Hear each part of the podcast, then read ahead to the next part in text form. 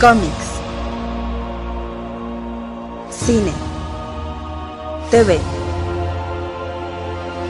Libros. Hace mucho tiempo, los cuatro medios vivían juntos en armonía. Después, todo cambió cuando la nación de fanboys atacó.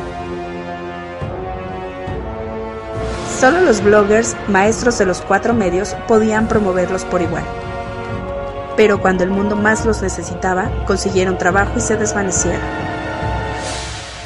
Pasaron los años y dos hermanos crearon un nuevo medio, un joven podcast llamado El Café Comiquero. Y aunque sus habilidades de comunicación eran buenas, tenían mucho que aprender antes de crear un mundo extraño. Pero creo que el Café Comiquero podrá mantenerlo así.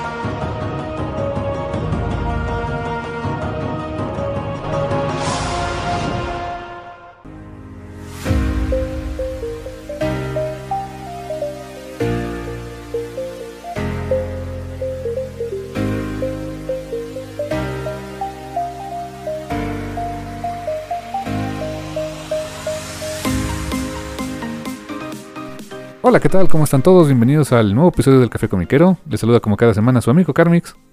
Su enemigo Rola Mutarrata del Guillermo. Yo. Que volé. Y les recordamos que nos pueden escuchar cada semana a través del servicio de streaming favorito que tengan Spotify, Apple Podcast, Google Podcast, Amazon, etc. Eh, búsquenos como Café Comiquero. Recuerden que es el loguito que tiene los 10 años de, del café, que tenemos, son 10 años que tenemos al aire.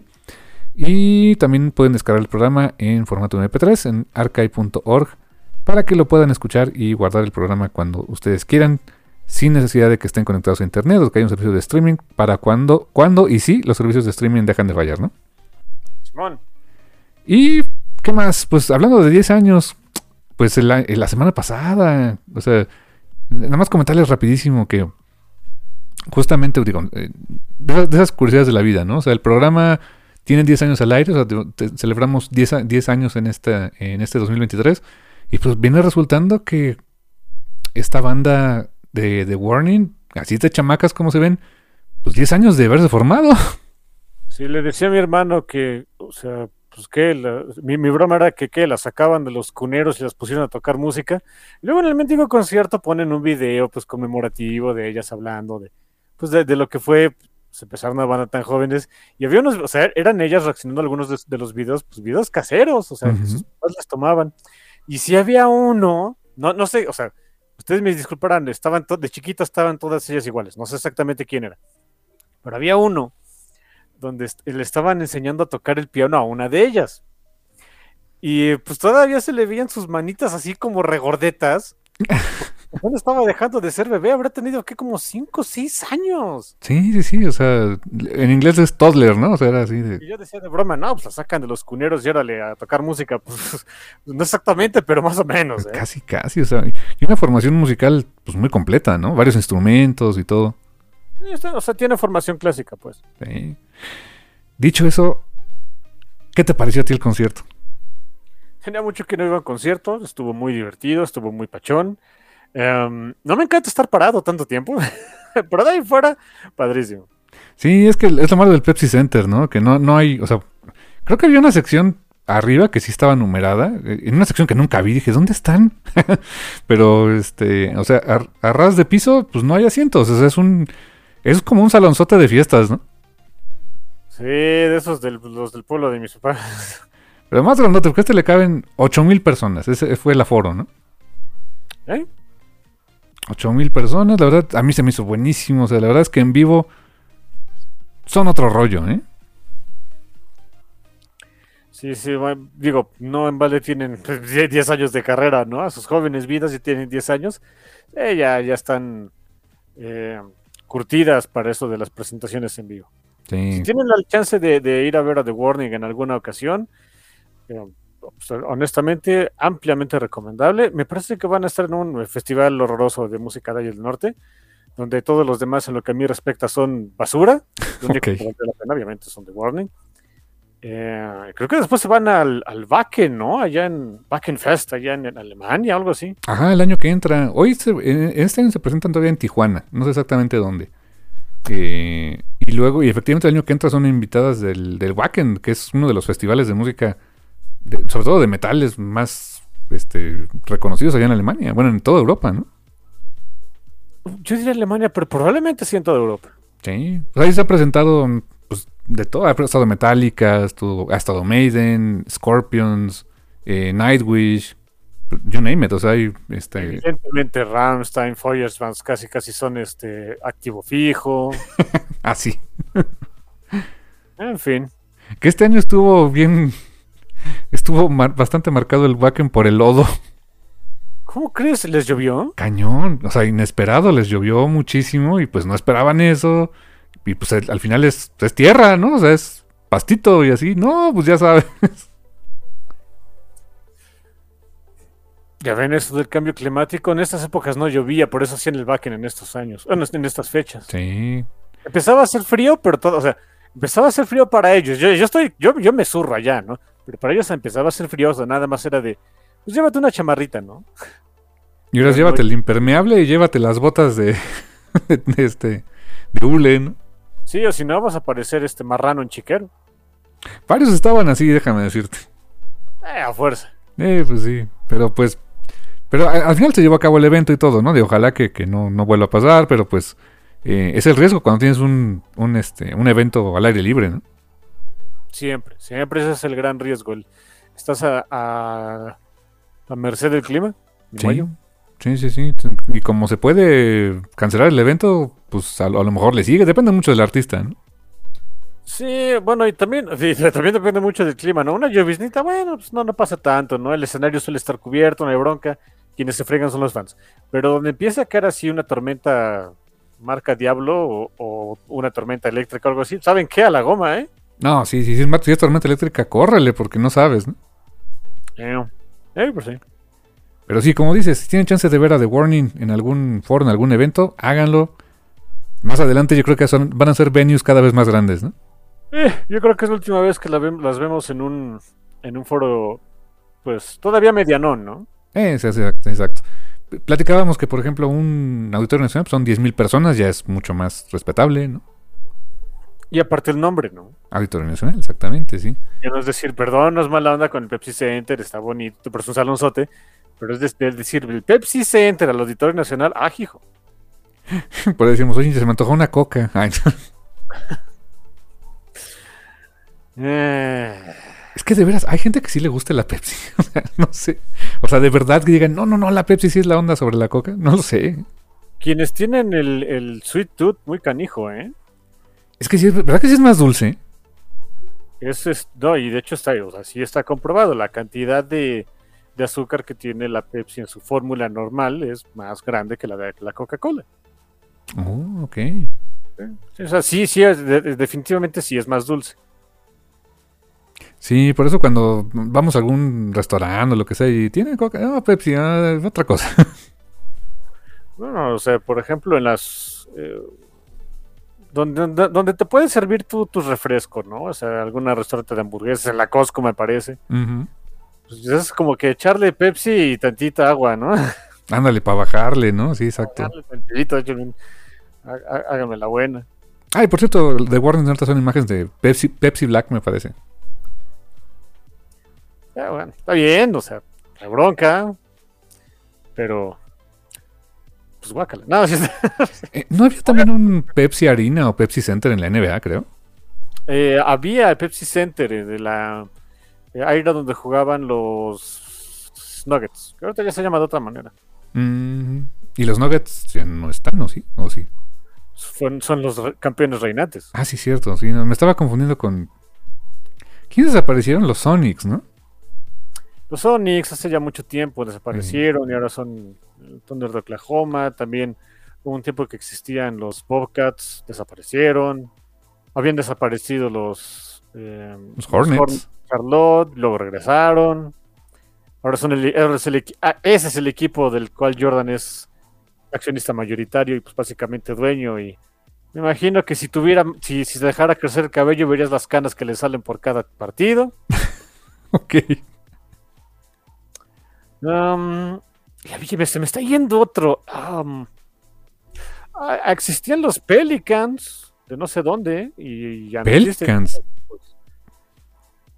¿Los Pelicans? ¿A poco? ¿Qué, ¿Su logo que era la comercial mexicana? No, siguen existiendo, sí es cierto, porque estaban en un lado, pero más bien se movieron. Ahora son los Pelicans de Nueva Orleans. Ay, ellos no los he visto jugar, ¿eh? Sí, son, son buenos, son divertidos, es divertido verlos jugar. ¿eh? Ok. Sí, sí, eso sí. Sí, sí, esos, esos movimientos ahí en el deporte estadounidense eh, son chistosos. ¿Te acuerdas de, de eh, linkando esto un poquito a los, a- al tema de cómic? ¿Te acuerdas cuando Spider-Man hubo una serie, un, un arco que se llamó em, Crisis de Identidad o algo así? Ah, sí, claro. No era este. Prodigy, Ricochet, no sé qué. Sí, sí, sí. Y Hornet. Y Hornet, ese es lo que siempre, siempre se me olvida. Y me acuerdo mucho de eso porque e- es en esa época, en esos cómics, este, había un... O sea, Peter Parker se hizo cuatro identidades porque pues todos, todo el mundo perseguía a Spider-Man y no sé qué. Eh, No, no eran tan buenos esos cómics, pero me acuerdo mucho de esa época porque era el mismo personaje, o sea, Peter Parker con cuatro identidades. Y entre ellos uno, uno era Hornet. Y en... No sé, topa con un reportero, no sé, alguien le pregunta, eh, ¿y tú de dónde vienes? Ah, de Charlotte. Y cuando los Hornets de Charlotte desaparecieron, dije, uy, esto ya está bien dated. Ah, ya no. no, ya no, ahí siguen. Sí, ok. Qué curioso, pero sí. No me acordaba, te juro que me acuerdo mucho de Ricochet y Prodigy. Particularmente porque me parece que Prodigy, o Ricochet, uno de esos dos, alguien más tomó la identidad y salió en ese, en ese cómic de. Runaways, ¿no? eh, bueno, sí, Runaways, cuando, fue, cuando eran los de Excelsior y después en The Loners. Sí, claro. Sí, quién sabe quién era, pero sí. Y de hecho, de cada uno hubo después alguien que tomó la identidad, ¿eh? Sí, sí, sí, o sea, sí estaba enterado de eso, pero si me preguntas quién, cómo, dónde, por qué y cuándo, vete a saber. De hecho, hasta hubo un miniserie, título que se llama Los Web Spinners, Web Slingers, Web algo, que eran ellos cuatro. Eh, exacto, no me acuerdo cómo se llama, pero sí, exactamente. Ey, no. Qué cosas. ¿Cómo, cómo cambian a veces las, las ideas con los cómics? Pues está, está, está padre. Y hablando de cómics, mi hermano, pues tenemos este, cositas que platicar, recomendaciones, eh, temitas que contar. Ah, ¿Qué te parece si... Mm, ¿Con qué empezamos? Tú ibas a empezar con algo de, de DC, dude. ¿Qué te parece? Déjame empezar con algo de DC en México, por lo pronto. Sí, sí, sí. Pues bueno, pues resulta, resalta que ahora sí, o sea, ya, ya fuera de especulaciones, ya hubo un, un live que eh, fue el, el lunes pasado con, este, la- con las tías Panini, Al- eh, Alejandra y, y Elisabetta, que les mando un gran saludo. Y um, una persona nueva que no, vi, no ha ubicado en los lives, que mil disculpas por su nombre, pero él se dedica a marketing. Y en ese live pues presentaron novedades para el mes de um, noviembre. Y pues resulta que eh, anunciaron algunas cosas de Marvel, obviamente de sus títulos que le llaman Panini Comics, o sea, lo- los que no son ni de Marvel, ni, o sea, ni en este caso de DC. Mencionaron por ahí eh, este, un nuevo eh, tomo de Conan, por ahí más cosas de Star Wars, etcétera. Y honestamente, sin decir mucho agua va y sin hacer mucho alaraca, eh, pues ahí, pues por fin les podemos decir que tenemos DC Comics. Y así como que. Y, los primeros títulos son los siguientes. Y sabes. Mm, yo estuve eh, presente cuando hicieron el anuncio de, de- de la licencia de Marvel a principios de año. Que hu- hubo un evento en el World Trade Center previo a la mole. Y pues fue eso, fue un evento. Fue un evento con prensa, con. O sea, pues eh, grandecito. Creo que estaba Silvio Volsky también estaba en esa, en, en ese, aprovechando la visita. Y ahorita, digo, sé que van a tener un evento que se llama eh, Experiencia Panini, que va a ser eh, a partir del día 10 de noviembre, que van a ser varios días.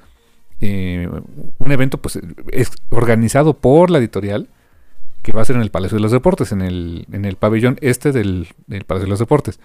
Y sé que ahí van a, o sea, lo que mencionaron en este live fue que ahí van a, platicar más sobre la licencia de DC Comics, que van a presentar el plan editorial para el siguiente año, o no todo, pero pues iban a mencionar qué más venía.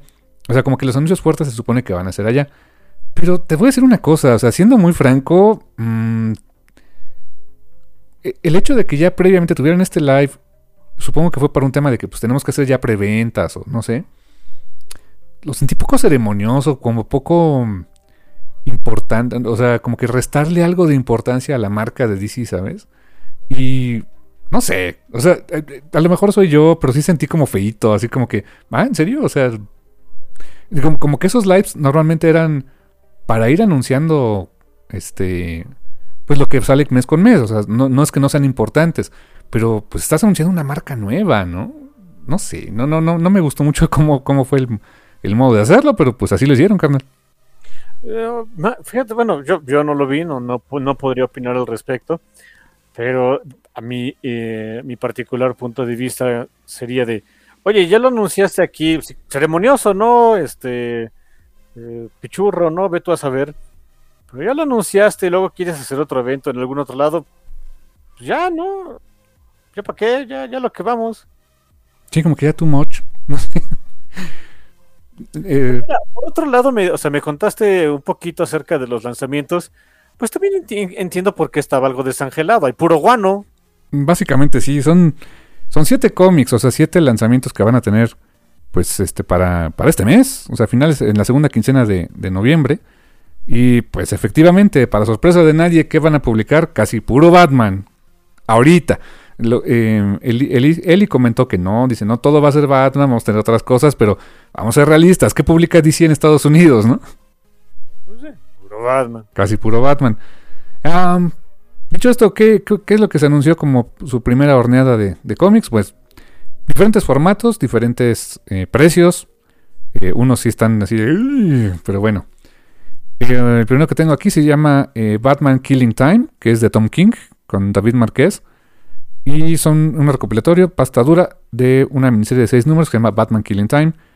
208 páginas, 449 pesos. Uy, un poquito pesadito. Pero bueno.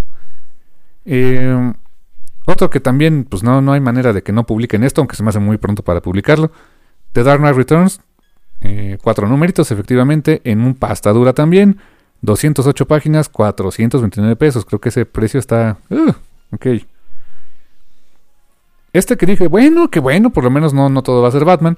Eh, van a traer Witry otra vez. Es un. Eh, este va a ser un hardcover, oversized, es lo que. O sea, los otros son hardcover tamaño estándar, o sea, del tamaño de un, de un cómic americano. El oversized, pues es más o menos como yo creo que lo que traía antes Smash.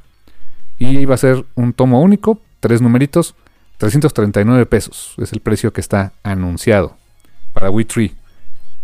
Y también eh, van a tener Curiosamente supongo que esto va a ser eh, una serie, porque son, fueron diferentes em, one shots, digamos, en, eh, publicados en Estados Unidos con la misma temática, que se llama, la, temática es eh, One Bad Day, que, son historias sobre los villanos de Batman, em, y de, pues, en algunos casos su origen, en otros casos un, un día en particular en su vida, todos bajo la premisa como de Killing Joke, que era de que pues un día, un mal día puede volver a, a cualquier villano. Pues era la premisa de esa serie. Estuvieron saliendo como. Eh, no grapas, pero sí como formato Prestige en Estados Unidos. Así tengo, tengo un par de ellos. Entre ellos este, que es con el que van a arrancar, que es el de eh, One Bad Day de Riddler, que fue ganador del premio Eisner este año. Eh, que este es de Tom King y Mitch Gerards. Es, va a ser hardcover, que es la versión que están sacando a la venta en recopilatorios en, en, Estados Unidos. Lo venden como hardcover. Y con precio de 299 pesos. Algo altito, para hacer un hardcover 72 páginas eh, y que más o menos está al mismo precio que está en Estados Unidos. O sea, no, no hay mucha variación ahí. Y también eh, van a sacar un, una colección de, en pasta blanda que es de Batman, que se llama Abyss, que por lo que entiendo es exactamente donde se quedó Smash. O sea, lo que hubiera seguido de, de lo último que publicó Smash sería este cómic en particular, que recopila Batman 118 al 121 y el 124 TPB, 160 páginas, 229 pesos, que más o menos es lo que estaban dando sus TPBs, por ejemplo, los de. Em, pues todos los de Krakoa, de X-Men, más o menos están en ese precio. A veces un poquito más, un poquito menos, dependiendo de la cantidad de páginas. Y en paralelo van a lanzar una serie en grapa. Supongo que ese TPB es como para poner al día eh, su mercado. Pero van a estar sacando otro, eh, otra serie que es en grapa. Que va a ser eh, dos, dos, números por, por, grapa que son eh, es de Batman, tal cual, es la serie de Chip Zdarsky, que por alguna esotérica razón, el primer número trae eh, un número de, eh, del de Chip Zdarsky con este Jorge Jiménez, que es el 125, más un número de eh, Batman Urban Legends, que no tiene mucho que ver, según yo, pero es lo que van a publicar. Y para ya variarle también un poquito, pero, pero no tanto, eh, están, van a sacar eh, Batman Superman World's Finest, que es una serie que la verdad dicen que está muy divertida. Esta es de Mark Waid y este uh, Dan Mora. Que bueno, eh, ah, no es cierto, este es el que va a traer el de Urban Legends. El de Batman sí va a traer Batman 125 al 126. Este trae el de Urban Legends por alguna histórica razón. Y esta es con la serie regular que está publicándose en, en Estados Unidos. Insisto, con Mark Wade y Dan Mora, que dicen que está bastante buena. Que por cierto, Dan Mora fue anunciado esta semana como invitado para, para la mole el año que entra, carnal. Buena onda. Es muy buen artista, ¿eh? Probablemente, bueno, a mi gusto, porque son mis gustos y si no les gustan a ustedes, pues, pues objeten. Este, eh, se me hace honestamente de lo mejor que hay en, ya no digas DC, en, o sea, en, en el cómic de superhéroes, ¿eh? Sí, la verdad es que sí, en- y en general, o sea, ¿sabes también dónde he visto su trabajo? En ese de Once and Future de Kyron Gillen. También, por ejemplo. Sí, muy, muy buen dibujante y, y muy chavo, se ve muy chavo él, ¿eh? Sí se ve- no sé si sea, pero se ve muy squinkle, ¿no? Sí, sí, dije, y este morro es el que dibuja, órale, Nu- nunca lo había visto, ¿eh? Eh, Él y Jorge Jiménez se me hacen así como lo mejorcito que tiene de DC, bueno, y, y Marcio Takara, ¿eh? honestamente. Oh, sí, Marcio también. Sí. Y pues esos son los títulos y como verán, salvo por World's Finest porque se coló Superman y salvo Witry, es puro Batman. Te voy a ser sincero, Witry me sorprende, ¿eh? A mí también, o sea, pues, o sea, qué bueno porque eso anuncia que van a traer cosas de, de vértigo, ¿no? O sea, pues otras, ot- otro tipo de cosas, pero pues, o sea, sí es cierto. A lo mejor porque es súper autocontenido, tres numeritos. Pero a mí me gusta mucho Witry, o sea, me da mucho gusto que la, la vuelvan a publicar. Pues bueno, o sea, digo, sí, Witry está muy padre lo que quieras, mi hermano, pero a mí lo que me llama mucho la atención es, empezamos con puro Batman y una cosa de vértigo, los demás personajes de DC, pues que tienen tantos años, que se supone tienen tantos fans, que hay para aventar para arriba, para las historias que quieran traer. No, Algarete. Sí, exacto, o sea, sobre todo así de. ¿Y Superman? O sea, no es mala onda, pero ¿y Superman? Ahorita que está, que le está yendo tan, tan, tan bien a, a Wonder Woman, dices, pues, pues no sería algo ahí ya, no sé, pues yo que veto a saber, o, o si tanto les gusta Tom King, pues, digo, hay unas, hay un montón de series de Tom King de, de en DC, ¿no? Normalmente series de 12 u 8 si es una mujer este, donde, se, donde se explora el por qué el personaje está triste, que tanto les gustan. Exacto, pues exacto, bien pudo haber sido que en el lanzamiento Supergirl Woman of Tomorrow, no lo hubiera visto descabellado, ¿eh? no sé, no sé, digo, oye, entiendo Panini, ¿no? Por supuesto, pero sí hay una parte de mi corazoncito que, que está amargado y marchito porque hay puro Batman y es lo único que la gente pide cuando DC tiene un montón de otras cosas mucho mejores. Sí, caray, o sea, Incluso las cosas adyacentes a Batman. Tengo entendido, yo no lo he leído, pero tengo entendido que Nightwing está muy bueno y Poison Ivy es de lo mejor que tiene también DC. sí, de hecho, como Wishlist me encantaría que publicaran Poison Ivy, además, es muy autocontenido, no tiene mucha bronca, ¿no? Pues sí, o sea, lo pongo así, es el único que sigo. De la línea regular, sí, ¿verdad? ¿Y, o sea, ¿y tengo alguna bronca al respecto? No. No, no, para nada. Hay mucho Black Label de otras cosas. También de Black Label pudieron traer cosas, ¿no? Aquaman Andrómeda, por ejemplo. Sí, por eso te digo que sí. Sentí feo, sentí feo cuando me dijiste que iba. O sea, por un lado sentí bonito, o sea, qué bueno que sea Witry, bla, bla, bla. Pero sí sentí feo, ¿eh? Eh, pues a ver qué más anuncian ahora en su evento. Ojalá que sea más variadito lo que tengan pensado más adelante. ¿no? Él va a ser más Batman. Así de que, ah, ¿qué? ¿Que dijeron que quieren puro Batman? Ah, pues aquí está, ¿no? Ay, bueno. Pero bueno, y brincando el charco, DC Estados Unidos. ¿Qué nos trae DC Estados Unidos ahora de, de anuncio, carnal? Más bien brincando el Río Bravo. Eso, exactamente. El, sí, bueno, es un- este es un charquito chiquito. Si le quieres decir así al Río Bravo, ok, adelante. ok. Eh, pues nada, o sea, anunciaron ahí unos, una nueva línea de SEC para pues llegar a, a otros lados donde ellos no tienen mucha presencia, que van a sacar unos pues libritos, básicamente libritos de algunos de sus cómics. Eh, me parece que son como, ahorita creo que 9, 10 títulos, algo así. Eh, más chiqui, un poquito más chiquitos, el precio va a ser de 10 dólares, títulos seleccionados. Por ahí alguien, eh, entre varios títulos, pues tienes a los de siempre, ¿no? Tienes ahí este, que Watchmen, que no sé qué. Me sorprendió que vayan a poner este. ¿Cómo se llama? Este. Far Sector. Sí, Far eh, pero bueno. Ah, por ahí alguien lo mencionó de, de lo. ah, pues de la gente que le sabe más allá esos asuntos editoriales, ¿no? Que es una buena iniciativa de DC para llegar a ese mercado donde normalmente se venden mangas, ¿no? Yo digo, tal vez, pero no creo que vaya por ahí. Porque si, o sea, miren, para competirle al manga, o sea, sí, el, pre- el, el price point de 10 dólares está bien, el formato está bien. El asunto es que tendrías que competirle también eh, con esa especie de, no sé cómo decirle, continuidad, regularidad, periodicidad. No sé exactamente cuál es el, concepto que estoy buscando, pero miren, el ejemplo sería el siguiente. O sea, publicas, ah, digo, pues ya que, ¿no? Pones tu Batman, ¿no? Ok, ahí está tu Batman, no sé, este, de, Tom King, los primeros 12 números. Entonces, lo titulas, si quieres, si eras competirle al, al mercado del manga allá en Estados Unidos, titularías a esa cosa algo así como eh, Batman by Tom King, Volume 1. Ok, entonces lo siguiente, después de un ratito, un mes tal vez, publicas el siguiente volumen titulado Batman by Tom King Volume 2 y así te la vas llevando, que fueron bastantes, o sea, daría para, para algunos volúmenes. Sí. Pero no es el caso. Sí, como que publicaron puro. O sea, como. Algunos sí son volúmenes uno, pero, pero no, no, no hay como promesa de continuar esas historias. Que eso no está tan chido, porque pues el, el que te compra manga va a querer. ¿Qué más? ¿Qué más hay, no?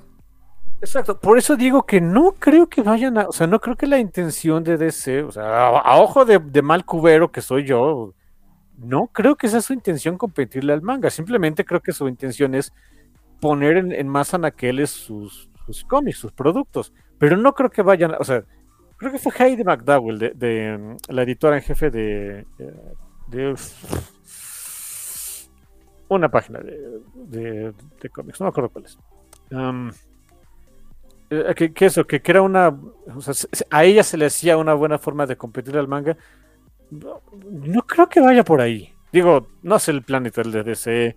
Realmente yo no sé nada. Pero te digo, a ojo de mal cubero, no, no se me haría la forma de ir por ahí.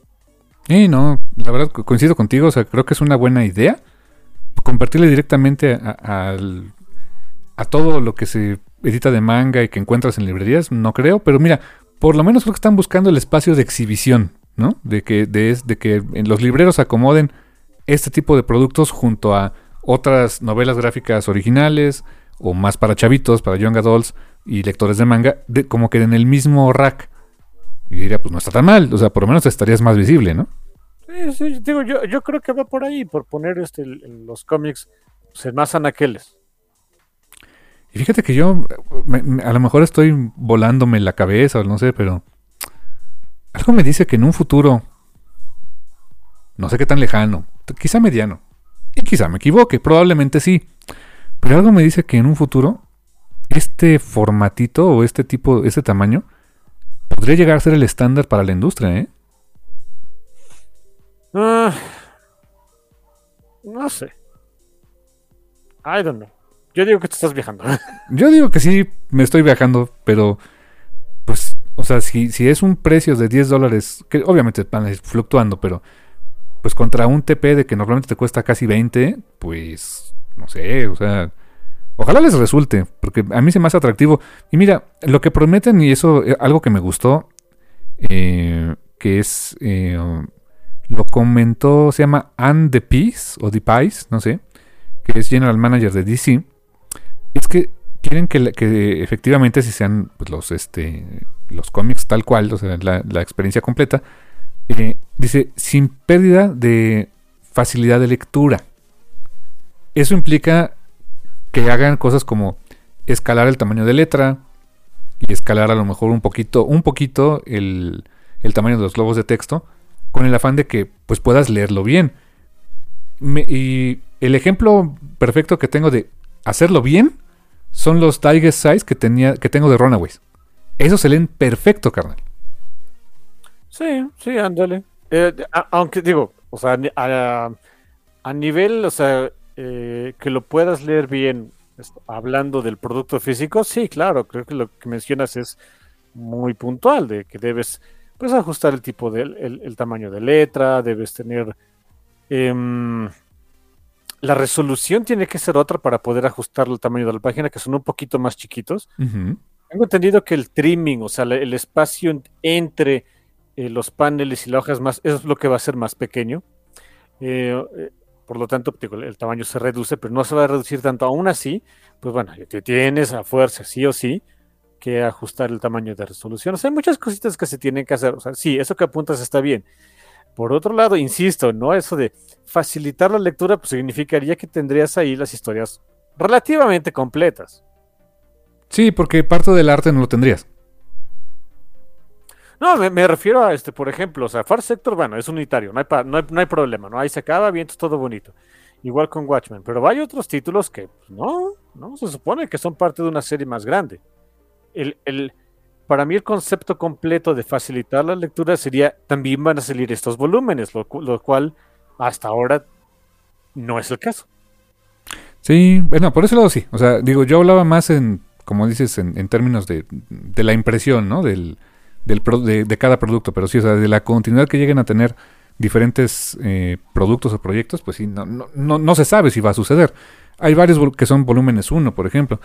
Por ejemplo, lo- eh, la lista completa que tengo de esos cómics, que son de 10 dolaritos, que se ven cookies, ¿eh? Se ve bonita. La, me gusta que la portada, todos tienen como el mismo trade 3, o sea, en la parte de arriba viene el nombre, el creador y viene la línea que es DC Combat Comics. Y abajo viene pues un- un- una imagen, o sea, no necesariamente la portada tradicional del, del cómic, ¿no? Van a tener Watchmen de Alan Moore, que va a ser un libro gordito, son 12 números. Y que espero también dejen toda la prosa, sino que chiste, ¿no? Eh, Batman de Court of Owls, que otra vez, ese es un número uno. O sea, no, no está marcado como un número uno, pero ahí empieza el ron de Scott Snyder y Greg Capullo. Y ese, ah, bien, como bien decías, si sacan uno de una colección Batman por Snyder y Capullo volumen 1, pues entonces quiere decir que tendrías toda, toda ese ron y que dio para bastante, ¿eh? Ese sería el primer ejemplo, ¿no? All Star Superman, ese es one shot. Bueno, ese es eh, 12 números, no hay, bronca. Far Sector de NK Jameson, ese también es 12 numeritos. Wonder Woman Earth One, pues eh, solo dicen Earth One, no dicen si, va a ser todos los volúmenes, o sea que fueron tres, tres libros, o va a ser todo en uno. Ojalá fuera todo en uno, me gustaría. Eh, American Vampire de S- Scott Snyder, Stephen King, Rafael Albuquerque. Book One, ese dice el libro 1, esperaría yo que le den continuidad. Eh, Batman Hush, que pues sabemos que ese es parte de una serie regular, pero pues por sí misma es autocontenida, ¿no? Eh, uno que es de Joker, de Brian Nazarello y Lee Bermejo, múltiples veces publicado, pero ok. Eh, Harley Quinn y The Gotham City Sirens, igual, ese es un TPB nada más, o sea, esa serie duró un montón, duró como, o sea, hay un ómnibus, pero son como veintitantos números, no creo que vayan a publicarlos todos de golpe. Y Catwoman, Trial of the Catwoman de Darwin Cook y Edward Baker, que y esa también es parte de una serie de, de, de- de cómics de Catwoman. Como dices, ojalá se les vendieran bien y dijeras, bueno, los que empezaron con números uno, que empezaron la historia, pues les dé para, para continuarla, ¿no? Sería, yo digo que sería lo ideal, quién sabe. Digo, creo que lo dices bien. Depende mucho de si venden. Sí. Yo por lo pronto, de algunos de estos sí me quisiera hacer de una copia, pues por la anécdota, ¿no? Digo, mucho de esto ya lo tengo. De hecho, creo que todo. este, así que, pero bueno, por lo menos para este, comparar y para ver cómo, cómo hacerle un review o algo así. Pues mira, son 10 dolaritos, no es tanta bronca. Fíjate, eh, creo que el primer selling point les cayó, o sea, les salió bien.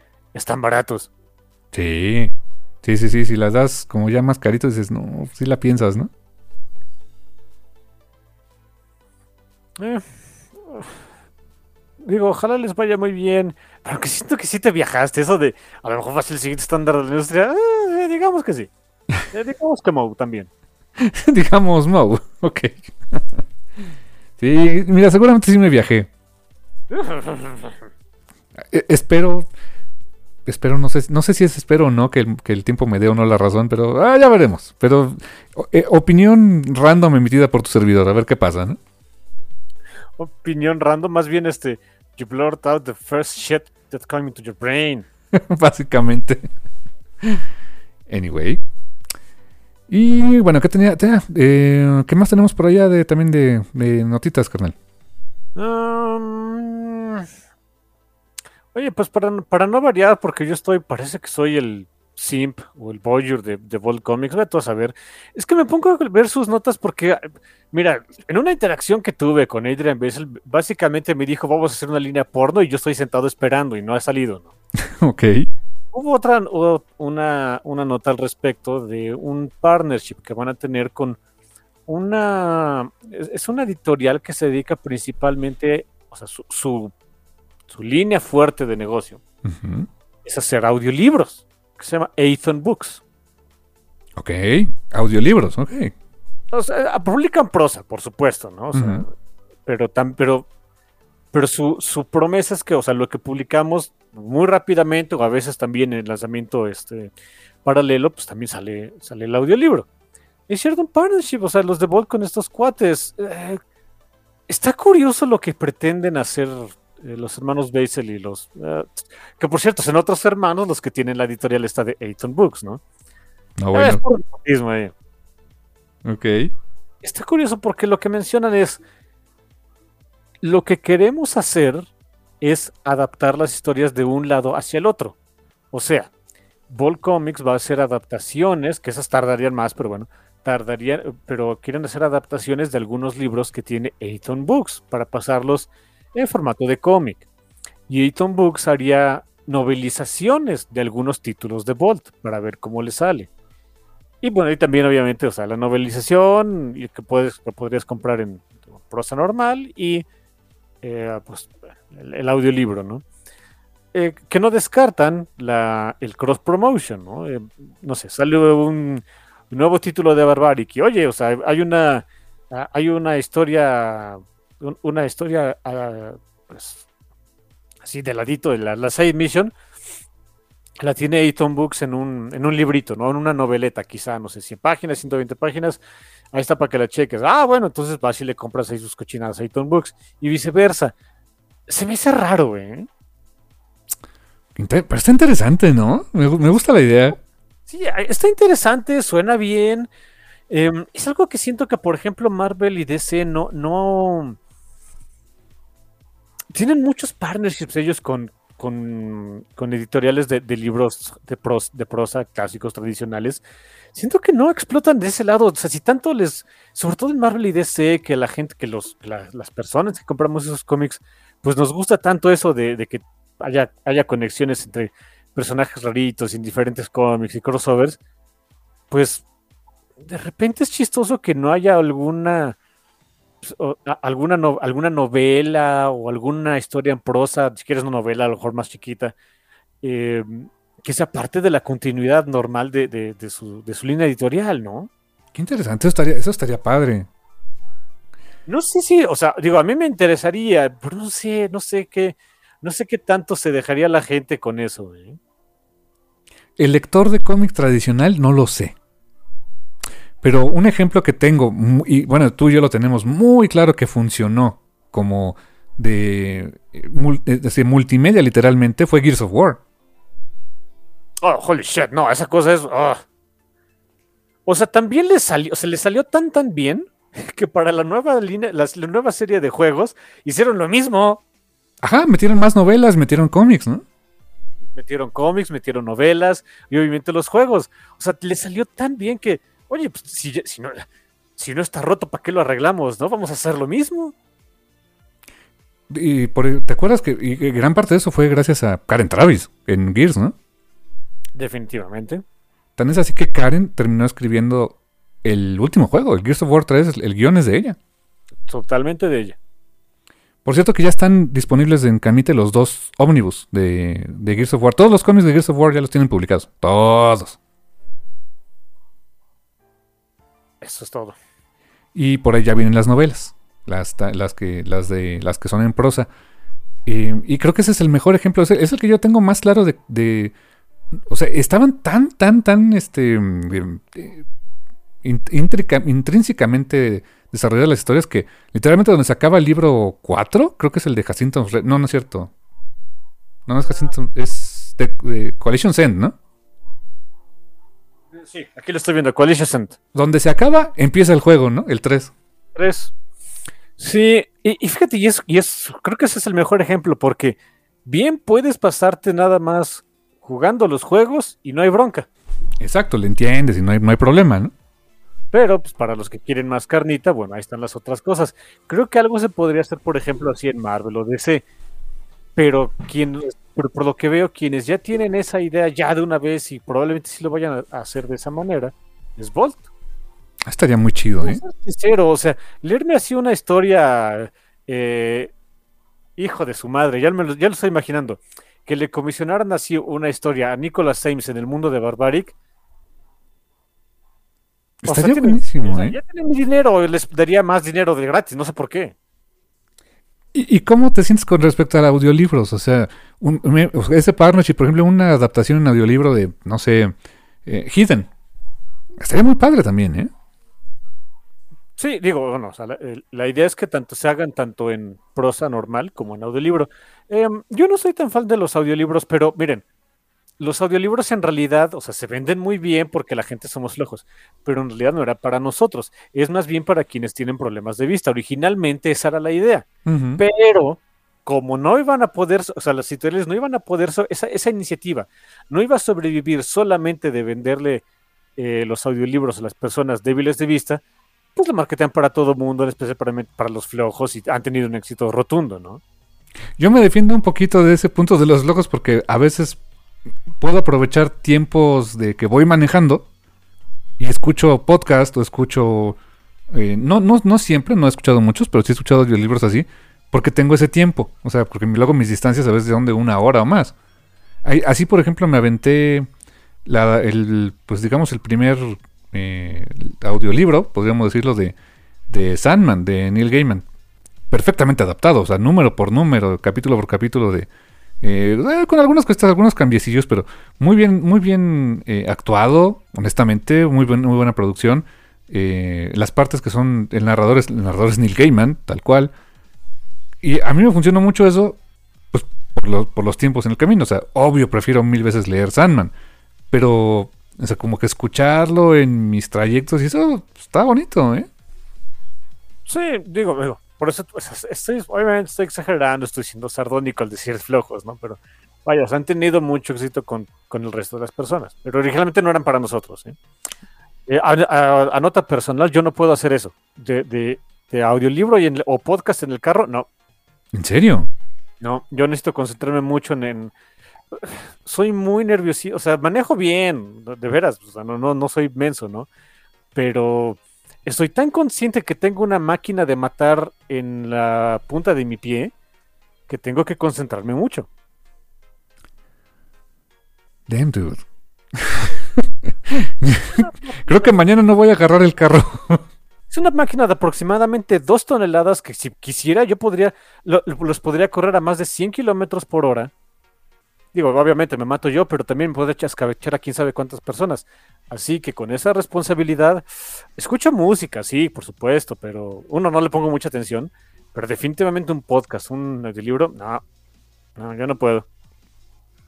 Fair enough. Digo, yo sí he podido, pero te juro que sí manejo con precaución, ¿eh? O sea, sí, no, no, nunca he chocado. Hay, hay conductores que son muy buenos, que tienen esa facilidad. Yo no soy de esos. Fair enough, está bien. Eh, igual, regresando nada más al punto ahí de los cómics y todo, de los libros, no sé qué. Digo, con Bolt me llama la atención. Digo, depende mucho de cómo lo manejen, de qué títulos vayan a sacar. Eh, podría ser, o sea, podría salir muy bien. No, insisto, eh, no, no es como que querer competirle a las grandes editoriales que tienen ahí sus, sus grandes títulos con los libros, pero pues, es poner su producto en, en otros lados, en esta vez en un anaquel virtual, ¿no? Em, habiendo dicho eso, digo, si Marvel no quiere sacar más Runaways en cómics, pues eches unos libritos, ¿no? ándale, exacto, ya de perdis, ¿no? Aunque sea. Ah, estaría bueno, me, gust- me gusta la idea. Digo, no, para mí no es lo ideal. Si te soy sincero, no es lo ideal. Pero de tener cero Runaways, aunque sea Runaways en libritos, bueno, pues algo es algo, ¿no? Sí. Oye, ¿no hubo una adaptación, una novelización de Runaways de algo? Sí, Sí, hubo una novelización, este, una continuación de. eh, del cómic después eh, está situada después de em, de la primera, o sea, de los primeros 18 números. Ok. Ya no me acuerdo si sale Víctor o no. Creo que sí sale Víctor. Eh, ahí lo tengo, por cierto, ahí lo tengo. Eh, está bien, hasta eso está bien. Dice, si así te dan un poquito más, es bueno. Te digo, no es lo ideal. A mí lo que yo, lo, yo lo que me gustaría es que hubiera más cómics de Runaways, pero bueno, si no hay más de eso, pues a falta de pan tortillas. Muy excelente punto, carnal. Pues muy interesante partnership. O sea, Bolt anda buscando por dónde innovarle, ¿no? Por lo menos. Ando buscando por dónde, por dónde, por dónde puede entrarle, por dónde sacar más dinero, evidentemente. Eh, pero pues eso es lo que creo que tienen que hacer las, las editoriales, ¿no? Sí, sorpresa. Es, es como su chamba, ¿no? Pero Sí, digo, yo digo, yo, yo supongo, no, no estoy 100% seguro, pero yo imagino que por ahí va. Ah, en fin. Y más que es una empresa de, pues, de dos hermanos, que pues hay, hay capital invertido ahí, ¿no? Hay de- dos hermanos y cuan- no sé cuántos primos, y uno de los primos que es también dibujante, y en fin. O sea, hay mucho, o sea, te, te interesa que el negocio jale, ¿no? Sí, sí, sí, claro. Bien, carnal. Pues mira, ya tenemos 40 minutos casi. Yo creo que nos vamos a un pequeño break. Ok. ¿Te late? ¿no? Pues vamos a un pequeño corte musical. Tengo recomendación musical. Eso es todo. Eh, una recomendación musical que en lo particular a mí representa mucho para mí. Fue así casi... eh, a mí se me salió una lágrima cuando escuché esto. Y más cuando vi el video de esta, de esta canción. Eh, y te puedo asegurar que tú y yo conocemos a alguien más que también se le salieron las lágrimas. A mi mamá. Ah, ok, ya sé cuál es, ya sé cuál es. ¿Por qué? Porque resulta y acontece de que esta semana, el 2 de noviembre justamente, curiosamente Día de Muertos, hmm, eh, se lanzó al mundo en formato de streaming, también físico, ya se, se- se anunció para este preventa en vinil, en CD, etcétera. La última canción de los Beatles. Así, así está promocionada, The Last Beatles Song. Es una canción que fue, eh, pues es, es un, originalmente era un demo, un tape de John Lennon en posesión de, de Yoko Ono, que fue parte de unas cintas que les, que les dio a, en su momento, chécate, a John, perdón, a George, a Paul y a Ringo, en el 95, 96, 94 más o menos, cuando hicieron eh, dos tracks este, más que eran Free as a Bird y Real Love, que eran las últimas canciones que tenían, este, que pudieron rescatar de, de esas cintas de John Lennon.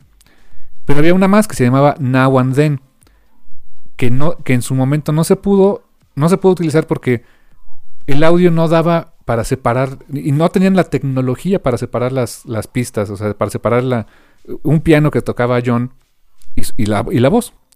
Y ahí se quedó, se quedó enlatada, y fue gracias a, a, Peter Jackson, el director de Lord of the Rings, gracias a él y a, su documental eh, Get Back, que salió el año pasado, que pues se le ocurrió a Paul McCartney, oye, pues tú que saber de tecnología, ¿crees que se puede hacer esto? A ver, y lo lograron. Separaron este, con, eh, con la computadora, con algoritmos, separaron la voz de John Lennon de ese, de ese track y pues añadieron, ya habían intentado grabar la canción antes, o sea, está la guitarra de George Harrison y pues ya añadieron su batería de, de Ringo Starr, el bajo de, de Paul McCartney, más un arreglo de cuerdas de, G- de Giles Martin, que es el, el- no sé si es hijo o qué, pero es familiar de George, de George Martin, que es el productor de muchos de los discos de los Beatles.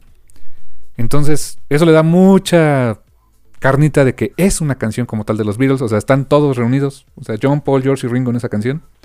Se llama Now and Then. Escúchenla, les recomiendo que vean mucho que vean el video.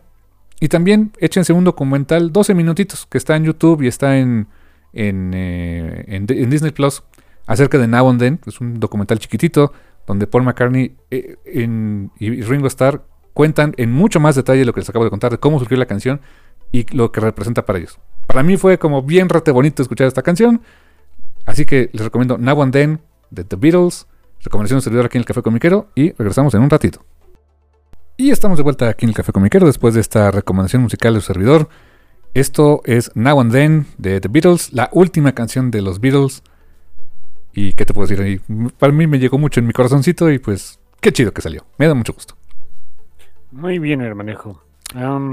Y pues ese es un programa que mi hermano quiso, demandó de hecho. Ajá, exactamente. Eh, por Chrome que lo demandé. Claro que no me hizo caso, ¿no? Por supuesto que no, este, ese miserable bastardo no, no, no escucha plegarias. Exactamente. O sea, puedes rezarle si quieres. No te va a escuchar, pues lo puedes hacer, ¿no? Claro, claro. Pero mira, tú sí este, contestaste mis plegarias y dijiste, va.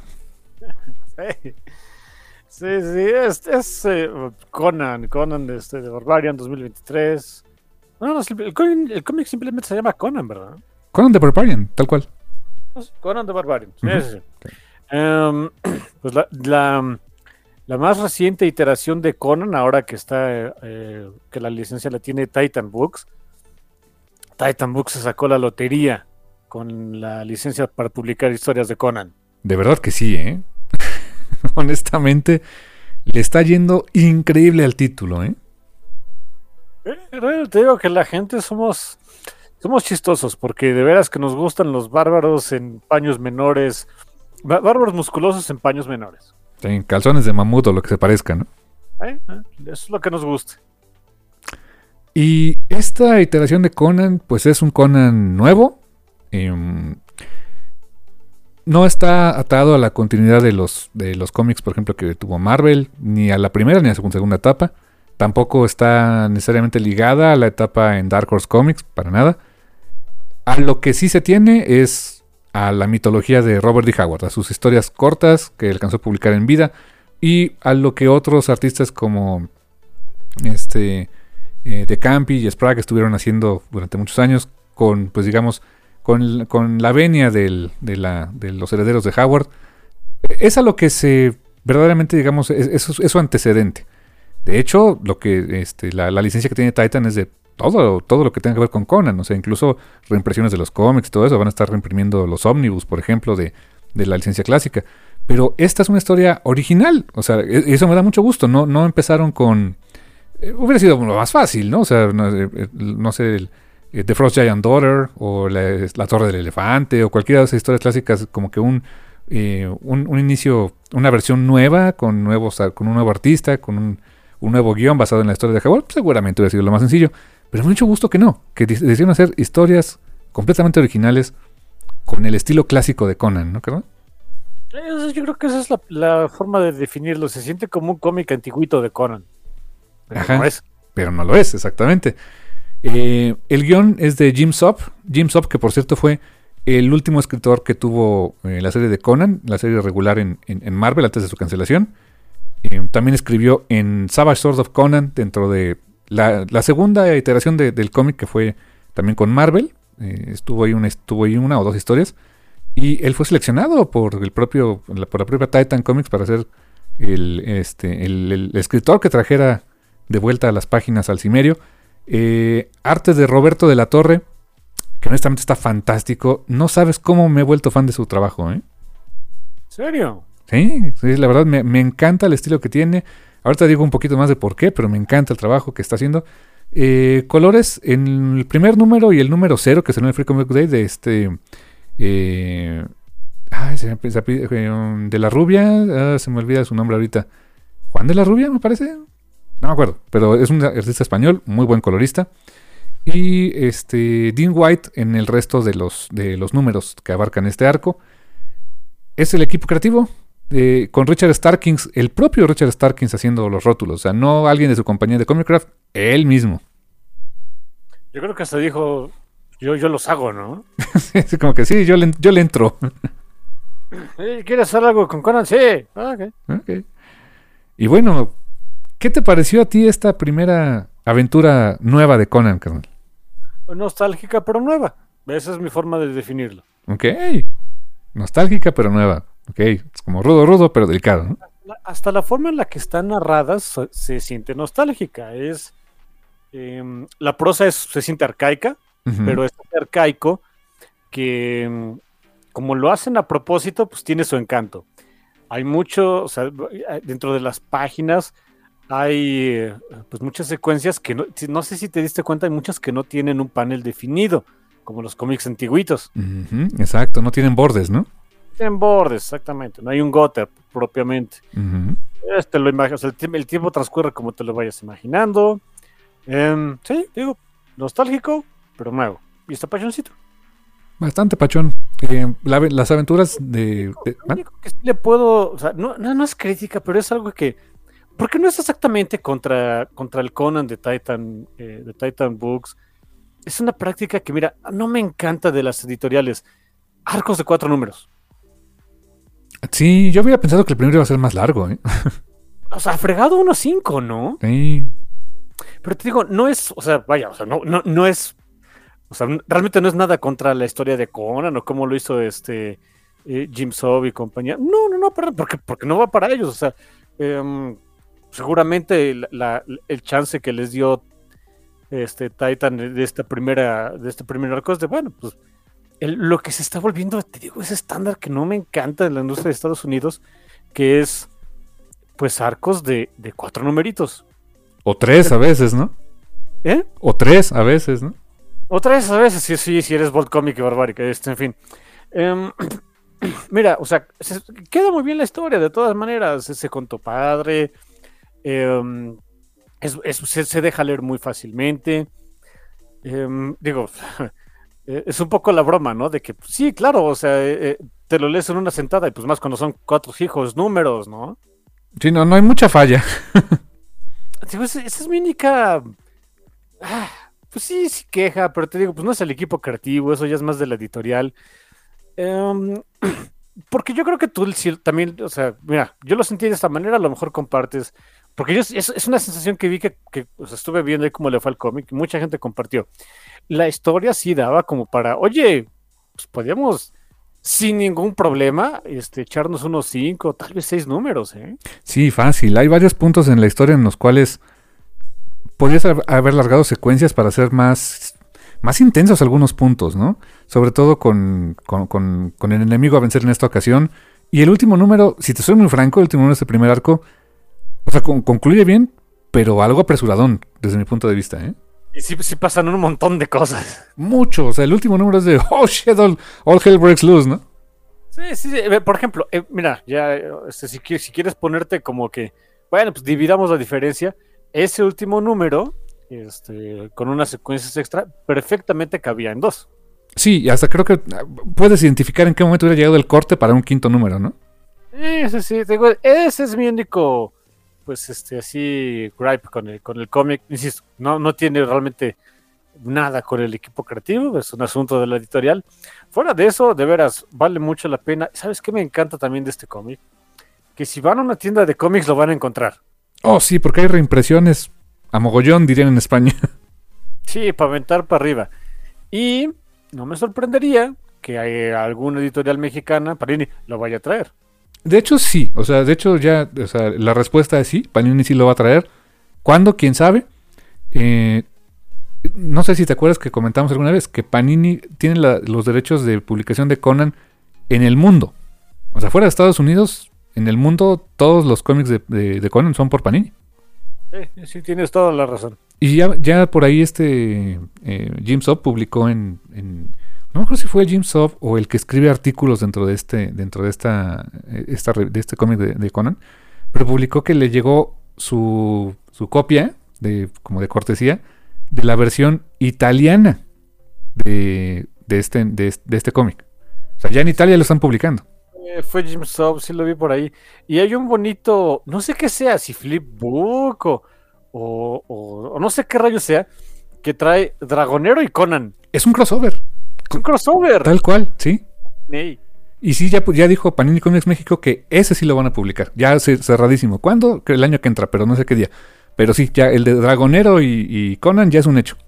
Como que sí, ¿no? Por, pero ni mandado a hacer, ¿no? Exacto, queda muy bien ese crossover. ¿Eh? 100%. Qué, qué- qué lástima que la línea Bonelli no pegó aquí en México, ¿eh? Pero bueno.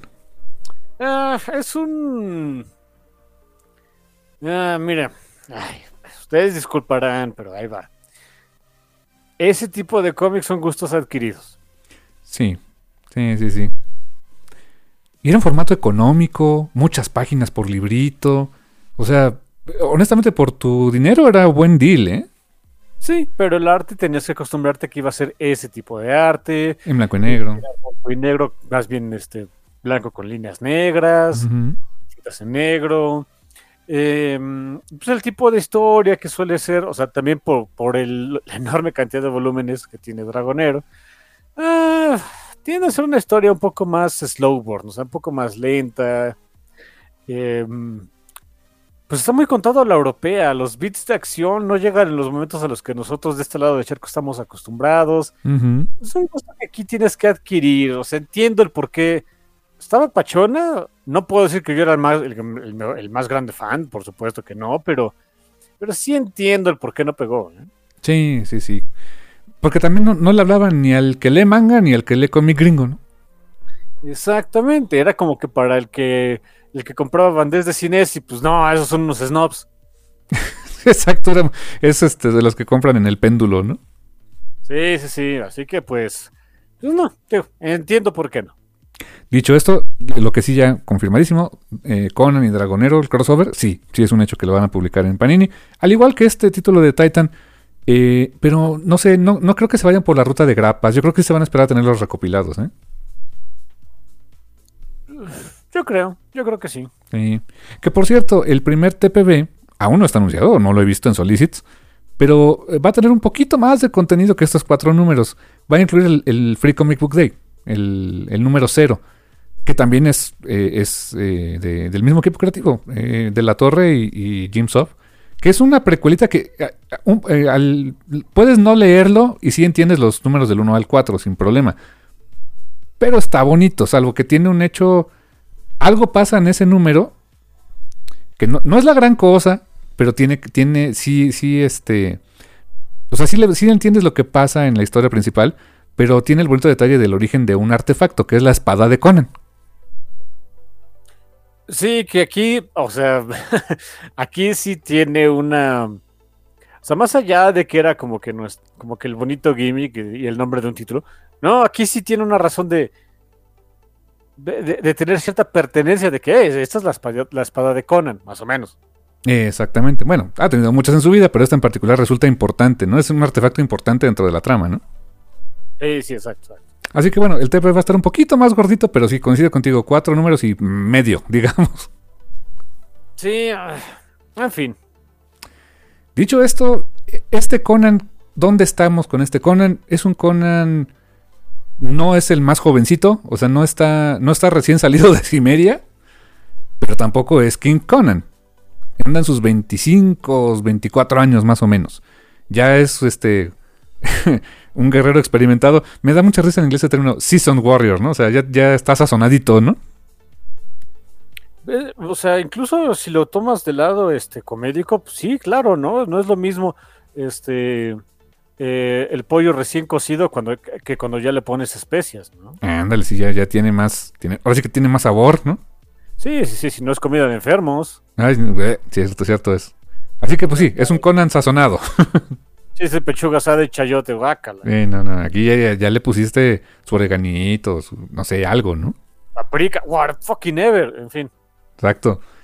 Así que eh, ten- estamos ante un Conan que anduvo de mercenario, mm, ya anduvo dando lata en diferentes partes del mundo, dentro de, de la era Iboria, y pues est- está por allá por Aqu- Aquilonia, y era parte de un grupo de mercenarios y algo salió mal con ellos, y se, y- y se acaba peleando. ¿Cómo lo encontramos peleando en un bar?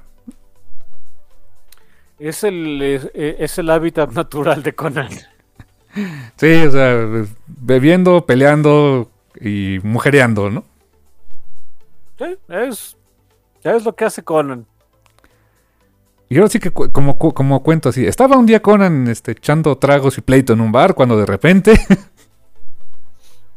Llega una. un- es que hay que tener un poquito. Fíjate que se. No, no creo que sea problema con el cómic, porque, digo, las ventas di- dicen todo lo contrario. Pero creo que sí hay que tener un poquito. O sea, lo puedes leer si no sabes nada de Conan, hay bronca. Pero si le cascas un poquitito ahí al. Pues al lore, y ni siquiera es mucho. Yo, yo sé de Conan, pero honestamente, pues por los cómics, nunca he leído las, las novelas en prosa. Eh, pero si le cascas un poquito ahí a, a lo que es el mundo de, de, de Hyperborea y Conan y todo esto, ah, se disfruta más. Porque llega, o sea, estaba un día Conan echando, este, echando bronca. Eh, como siempre mandando al, al- al carajo a sus al que lo estaba mangoneando. Sí. Cuando de repente llega una persona, en este caso una, una scout, una guerrera picta, que los pictos, digo, a ver, rápidamente, hay mucho de, de lo que se- se- eh, de lo que existe en el mundo de Conan que existió aquí en el, mundo real. Los pictos sí fueron una tribu británica, me parece, este, que le dieron mucha, mucha guerra al Imperio Romano en sus inicios. eh, pues cuando, cuando, cuando se creó Britania, ¿no? De ahí el, muro adriático, bla, bla, bla, bla. En el mundo de Conan, pues más o menos, o sea, pero son igual también son como que, este, yo, lo que yo sabía más de los pictos eran como que eran más los apestaditos, o sea, como Sí. que no los querían mucho, pero pues que son canijos, son buena onda y que en general, como que Conan, cuando no los está matando, este, se echa sus buenos tragos con ellos, ¿no? En general, el mundo de, de- o sea, la- eh, de toda la era Iboria, este, no los quieren. Efectivamente, son apestaditos. Aquilonia, sobre todo la- las naciones así más civilizadas, pues no. Que, que ese es un concepto que me encanta de Conan.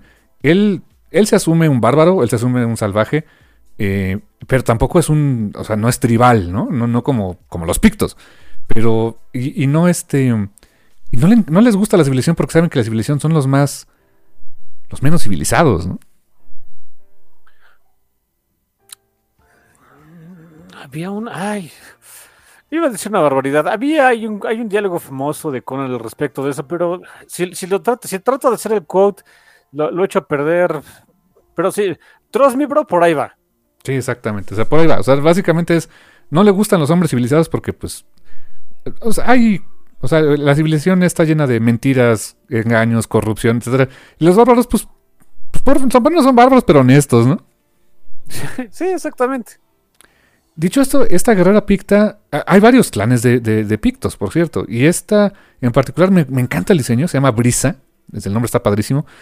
Y el diseño que, que le, pues, que, que hicieron para este personaje me encanta. Trae como una especie de pintura de guerra que forma un antifaz. Y es característico de su clan, ¿no? Sí. eh, clase de historia, chamacos. Por eso a los pictos les decían así. lo- lo- o sea, los conocemos nosotros como pictos porque es el nombre que les pusieron los, los romanos. Ujú. Estaba en pintura, picto. de, claro, de pigmento, ¿no? Es por eso que de hecho nosotros conocemos a los bárbaros como bárbaros. Los romanos les pusieron el nombre. Decían que todo lo que no sonaba como, como latín, pues le sonaba barbar, barbar, barbar. Barbar, barbaren. Ok. Porque realmente eran godos, visigodos y así, ¿no? Exactamente, este, germanos, este, bueno, pues los pictos, que quién sabe cómo se haya llamado la tribu, el nombre ya se perdió en la historia, este, celtas, todos ellos. Es como teotihuacanos, no eran, ¿no? No, no, no, simplemente así le pusieron al, así le pusieron a ese lugar, quién sabe cómo se llamaba, ¿no? Sí, o sea, los aztecas le llaman Teotihuacán, pero bueno, los mexicas le llaman Teotihuacán. Quién sabe quiénes eran, ¿no? Veto a saber. Sí, Así que pues, con los pictos, tristemente. Y, um, ¿y qué, qué llega haciendo esta scout? Pues llega, llega a la, a la Paul Revere, ¿no? Diciéndoles, ahí vienen, ¿qué- ¿y, y qué creo? O sea, uno hubiera pensado, bueno, ¿cuál va a ser la primera gran aventura de Conan en, en Titan Books? Se enfrenta a los zombies, hijos. Exacto, yo dije, holy shit, esto. O sea, como que.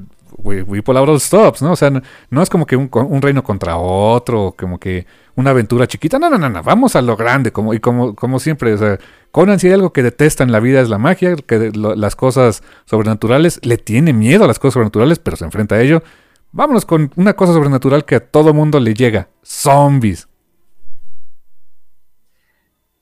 Y, y es lo que llega esta, esta guerrera picta, esta brisa, a decirle, estaban, eh, estaban ahí en un pueblo, ahí ni siquiera pueblo, era un outpost. Oigan, ahí vienen un montón de no muertos, este, pues lléguenle. Como, como es una picta, nadie le hace caso. ¿Y qué es lo que les pasa? Obviamente se los truena. Ah, por eso me encantan los aquilonios, bola de imbéciles. Y pues Conan y Brisa logran escapar, pero y Conan así de, "Pff, no hay bronca, o sea, se dirigen hacia el norte, no hay bronca, van a llegar a Cimeria y ahí se van a detener, porque somos fregones. Co- Como que Conan estaba, o sea, que es algo nuevo para mí en Conan, porque, bueno, no nuevo exactamente, pero más bien, no es algo que yo haya visto mucho en Conan. Sí, hay algunas historias anteriores, mucho más anteriores, que como que tienen buena, eh, eh, considera a su, gente, a su pueblo, pues como que buenas bestias, ¿no? Pero no es algo que veamos constantemente en él, ¿eh? Sí, no, no es, no tiene, no, tiene nunca el homesick. O sea, normalmente no, ¿eh? O sea, o sea, como decir, ay, quiero regresar a mi tierra en Cimeria, mm, not really, ¿no? No, eh, y sabes que incluso eh, es algo, es una buena, es un muy buen desarrollo que hace aquí Jim Soul de, Conan en este, en este arco, chiquito, insisto, ya ni modo. Eh, hasta Brisa me parece que es quien se lo dice, ¿no? hay personas que, les gusta estar en su terruño y hacen fortalezas para que nadie entre al terruño. Y hay otros que no pueden evitar este, largarse a ver qué encuentran y Conan es de esos. Sí, él no, él no es o sea, no es nostálgico, no, no es como que, ay, ya, ya, ya, ya viví acá, este, veto a saber en dónde, este, ahora me regreso a, a, a Cimeria pues, por shits and jiggles y porque extraño. No, no, Conan no es así, pero su gente le cae bien. Sí, sí, sí. O sea, ha, peleado con ellos en Venarium, en diferentes lugares y como que... Y los tienen alta estima de somos buenos guerreros, somos, somos bárbaros, somos fregones, ¿no? Y, es. Ay. Por eso sientes feo cuando acaba el primer número. Y en una narración, me encanta la narración que, que pone Jim Sov en, los. Hay mucho. Es, un cómic este con. Insisto, muy a la antigüita, ¿no? Con mucho. Con mucho cuadro texto, con mucho caption box. Eh, y pues la, última narración es que los. El, grueso del ejército de, estos zombies, de estos no muertos, eh, ya estaban en Aquilonia y se estaban tronando a todos los, digo en Aquilonia, en, en Cimeri se los estaban tronando y yo de, no, Conan va a sentir feo y por, lo, y por ende yo también voy a sentir feo. Que fíjate que e, ese punto que tienes al final de, cómo termina ese número es de las, o sea, es el ejemplo perfecto de retro pero nuevo, porque normalmente como dices tú hay mucha mucho caption, mucha narración, pero la última última página es algo muy una técnica muy moderna, pones el, el diálogo que, estaba diciendo Brisa, que era el último, el último panel de la página anterior, lo continúa en la última página, a toda, o sea, un splash page, a toda página donde vemos esa masacre. Y, y, no, es, no es un caption, es, es el diálogo de Brisa. O sea, es ahí como que, si quieres detallitos pequeños, pero es, es, es esa, ese sincretismo entre lo viejito y la forma moderna de contar historias. Y creo que Jim Sob lo supo hacer bien ahí. ¿eh? Yo siento que le. que le estudió mucho. Sí. Este, no sé, o sea, a ver, a ver si me voy a entender bien. Siento que sí estudió mucho cómo, es el cómo era el estilo antiguo de, de los cómics de Conan. Es probable que también su idea haya sido querer capturar ese encanto, ¿no? No sé, digo, no lo sé. Algún día quizá le pueda, alguien le pueda preguntar. Eh, lo que a mí me encantaría saber es de, bueno, tenías una idea de que a la gente le gustaba esto y dices, bueno, lo voy a hacer porque también me gusta a mí, o, o empezaste diciendo, me gusta a mí y al garete a los demás, ¿no? Ese es un muy buen punto, o sea, incluso en Titan, ¿no? O sea, cuando, yo creo que cuando les presenta su pitch, el guion y todo, pues lo de Titan haber hecho, oye, esto está muy verboso, ¿no? Pero pues, pa, jalamos, ¿no? Sí, bueno, pero es que, mira, el asunto con Titan es que son raros. Em, de repente sacan cómics buenos, ¿no? Ahí tienen las adaptaciones de Horizon Zero Dawn y de repente está Godzilla y dice Santo Dios. ¿No fue, ¿Eso no fue Legacy o Legendary? Ah, sí, perdón, perdón. Y hacen republicaciones, sacaron su republicación de Afro Samurai y está re bonita, ¿eh? por cierto. Ah, ok.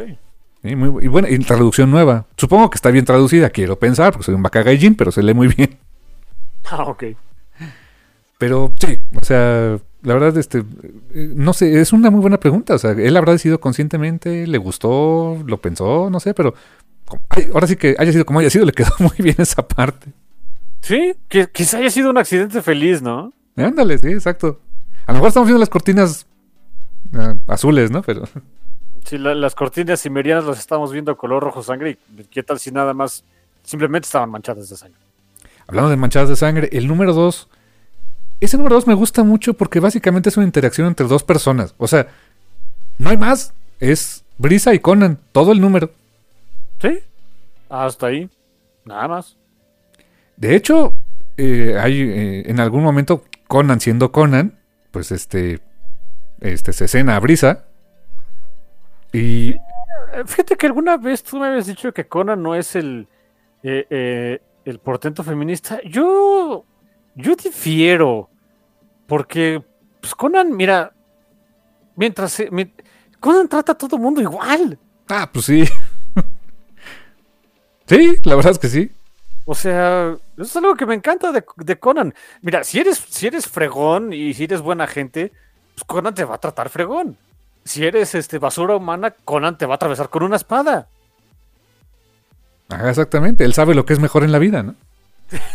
Sí, ah, por supuesto. Ah, ¿cómo va? Este. Cross your enemies, ¿cómo? Before you, I hear the lamentation of their women. Ah, sí. sí, claro. y con, con Brisa eh, se iba a agarrar a Cates, por cierto, ¿por qué? Por la espada. Sí, la espada es un elemento que me gustó bastante. Que al, al principio, o sea, lo que el Brisa le dice, oye, esa, esa, esa espada es una espada picta. Es, es una. Una y reliquia. por el- por el- o sea, y le reconozco, es un. Es una reliquia de, de- de mi gente. Venga, venga, dámela, ¿no? Y Conan de, ah, pues mira, te la, la puedes tener cuando me la quites de mis manos frías y muertas. O te la vendo, ¿no? O te la vendo, como usted guste. Me encanta Conan, o sea, sí, sí, sí. O sea, si le- y si ves, si le quieres quitar las cosas por la fuerza, dice, adelante, o sea, tienes toda la opción, pero sabes que vas a terminar con una cabeza menos. Si lo quieres por las buenas, venga el oro. Exacto, sí, pero regaladas ni las patadas, ¿eh? Ah, Conan es Conan. Y te digo, tiene, tiene sexo con Brisa. Y y eso es algo que me, me- me llamó la atención de... eh, También fue como un poco como el statement de este Conan. O sea, en, en los cómics de Marvel, por lo menos en la etapa clásica de, de, este Roy Thomas, Buscema, etcétera, sí se llegaba a insinuar cosas, pero eran muy Marvel, ¿no? O sea, era lo que se podía hacer con el Comic Code Authority. Y cuando era la revista eh, Savage Sword of Conan, sí era un poquito más de nudity, pero no tanto. Y, acá, o sea, si bien es una escena explícita, pues sí, sí, sí, sí, este. Pues es bastante directa qué es lo que sucede y, sin bronca. Y digo, ok, entonces, pues, o sea, vamos a estar un poco más, con manos menos atadas para contar historias del Cimerio, ¿no? Sí, que ahí le tengo que reconocer, por ejemplo, a Jason Aaron. em, porque igual, ¿eh? O sea, sin ser así súper explícito, sí te dice, este cuate se merienda medio mundo, ¿eh? Ah, sí. Me, me acuerdo mucho de esa. mm, eh, en Conan de. eh, Conan the Barbarian, de, de- de Jason Aaron y Mahmoud Asrar. Y, y me acuerdo mucho de esa historia de, de, mm, Conan the Barbarian, donde andaba buscando Conan cómo infiltrarse ahí al- a un. Con un. Con un dude rico y para eso este, contrata a, a seis prostitutas que las, la- las, este, pone a viajar por medio continente y al final se termina acostando con ellas, ¿no? Y, y, digo, no pueden ser explícitos porque es Marvel, pero sin ningún, este, sin ningún repujo. Por eso te digo, mira, también ahí dentro de lo que cabe, pues, su, su, su kudos ahí a Jason Aaron, ¿no? Así son las historias de Conan. Sí, porque así es el personaje. Sí, sí, es exacto, exacto. Y, te digo, a nivel de estructura narrativa, este número me gustó mucho porque es la. Eh, sí hay caption, desde luego, es parte de la- del, estilo, pero mucho es conversación entre ellos dos. Y, vem- y conocemos más de estos no muertos, de estos zombies. Que estos, estos son, no, no son nada más como que infección, na- nada más. No son, no son biológicos, es, es magia. Magia oscura, magia negra. Y el cómo se comportan, así de, oh, fuck. Sí, sí estaba bien. Está bien feo, ¿no? Sí, sí, sí son, o sea, disturbing as shit porque, o sea, eh, llegan a un lugar, matan a todo mundo y se empiezan a llevar los cadáveres. Uno piensa, ah, bueno, pues para hacer más zombies, ¿no? Y se van, o sea, se los llevan ahí arrastrando y son como, como una horda, pero, pero siempre en silencio. Ajá, y son mente colmena, ¿no? Exacto. Y llegas, o sea, como que tiene ciertos, no sé si decirles rituales o limitaciones. em, cuando hay mucha luz, no se mueven bien. Ajá, necesitan la oscuridad forzosamente, ¿no? eh, cuando hay luna llena, se le quedan viendo a la luna. Por horas. Imagínate ver eso, o sea, estás ahí tú con, o sea, de, de, de bárbaro scout y todo el rollo, y ves que se quedan parados viendo la luna así de, ay, fuck, ¿no? Sí, eh, qué, qué bueno que se pararon. Voy a reportar esto en el lado contrario de donde están ellos, ¿no? Sí, exacto. La forma en que te lo describe eh, en su prosa de- dentro de los captions, sí da miedito. O sea, la verdad es que sí, sí lo canalizó muy bien Jim Saw, ¿eh? No, digo, y el dibujo, o sea, de ver a esas cosas ahí volteando hacia arriba con, por cierto, ¿no? Es, eh, hasta ah, eh, el dibujo es con el hocico abierto, los ojos pelados, dices, ay. Dices, ah, no, Mac, no, sí, sí, sí. Sí, está, está creepy, está creepy, me gusta. Fíjate que ese, ese número, el número 2, siento que refuerza más el que la, el primer arco ya debió de ser más números, porque es un número, típico número 2, ¿no? Más tranquilo, Sí. más este, donde te explican qué es lo que, qué, qué- qué Gerardo se está pasando, pero ayuda mucho pues, precisamente para eso, para que entiendas, para eh, cambiar un poco, para cambiar el ritmo, que también es parte de, de la idea. Em, siento que otro numerito así hubiera estado bien, un número 4 para llegar a un 5 lleno de acción. Mm, buen punto, sí, sí, sí. Y ah, de hecho aquí vemos el, ya en el final del número vemos lo que le da nombre a la historia, que el nombre de la historia, me encanta cómo se oye en inglés, Bound in Blackstone. Sí, como este... em, Pues sería atado o ligado a la piedra negra. En Ligado. español no me encanta cómo se oye. Sí, más bien ligado, porque atado no es... Ah, No es como está amarrado. Eh, Es, es que como sabes que estás hablando de, de hechicería y magia negra en inglés, cuando dices bound, pues es un amarre, que sí existe, existe la- el término en español, pero escucha honestamente de, de este, pues dudes ahí que, que hacen sus amarres en el chopo, ¿no? O también esto de este unido a- o ligado a la piedra negra es como que alguien que está bien piedroso y crico, ¿no?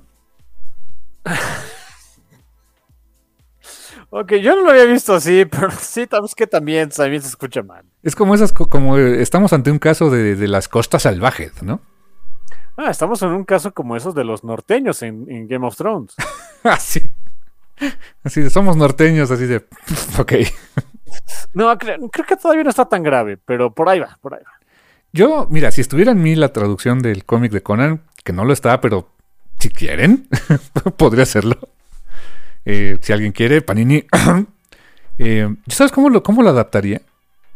A ver. Para que se escuche como novela de Howard o que se escuche así clásica historia de Conan y se oye, se oye, se escuche bien.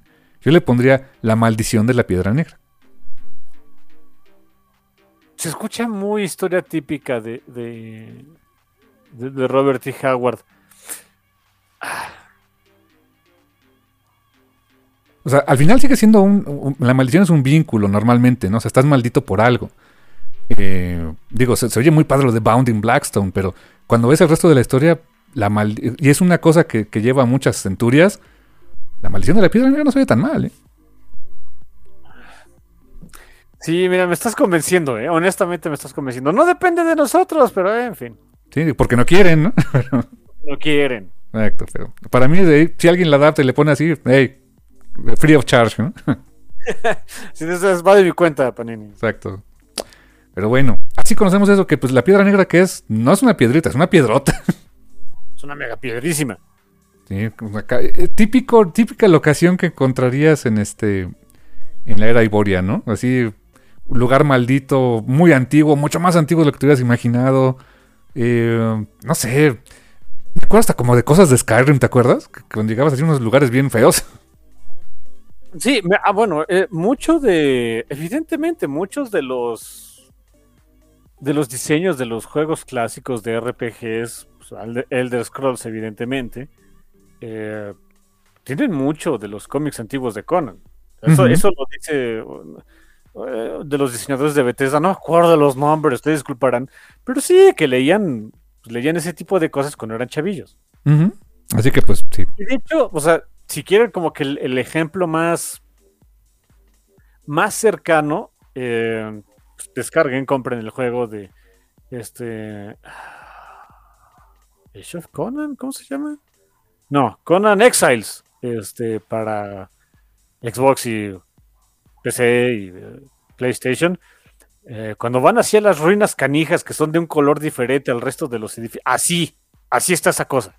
Sí, exacto. Y le sale un mito verde y dices, órale, esto se va a poner feo, ¿no? Sí, mira, o sea, ves una torre grandota, grandota, que le sale humo verde, verde, y dices, ah, qué hechicería. Y Conan es de, hay que ir, ¿verdad? Sí. No, no nos lo podemos saltar, no. Ah, ok. Es bueno. Pues, Ahí van, ahí van. Y ahí van, ahí va, ahí va Brisa y ahí va Conan bien. Pues, eh, ho- honestamente, como que ya estaban. Pues no queda de otra, ¿no? Así decir, y, y más, para Brisa es como hasta personal el asunto, porque eh, los no muertos originales son su tribu, la tribu perdida de los pictos, ¿no? Sí, eso, eso no lo habíamos comentado. Tienes toda la razón. Para ella sí es personal. Eh, varias veces le explica, o sea, al, al principio le explica a Conan que pues esos no muertos eran, eran, la tribu- eran, eran pictos. Y conforme van, se van conociendo y pasan el tiempo juntos, les va diciendo pues todavía más al respecto. De, "Oye, no, no nada más son pictos. Esa es específicamente mi tribu que nosotros nos habíamos pues separado del resto de los pictos, ¿no? ¿Y cómo se vuelve personal para Conan? Porque resulta que encontró prisioneros, o sea, vivos, as- cimerios vivos dentro de la torre esta, ¿no? Fíjate que no lo había visto de ese, desde ese modo. Tienes toda la razón. O sea, Conan al principio era una especie de. No sé cómo decirle si. um,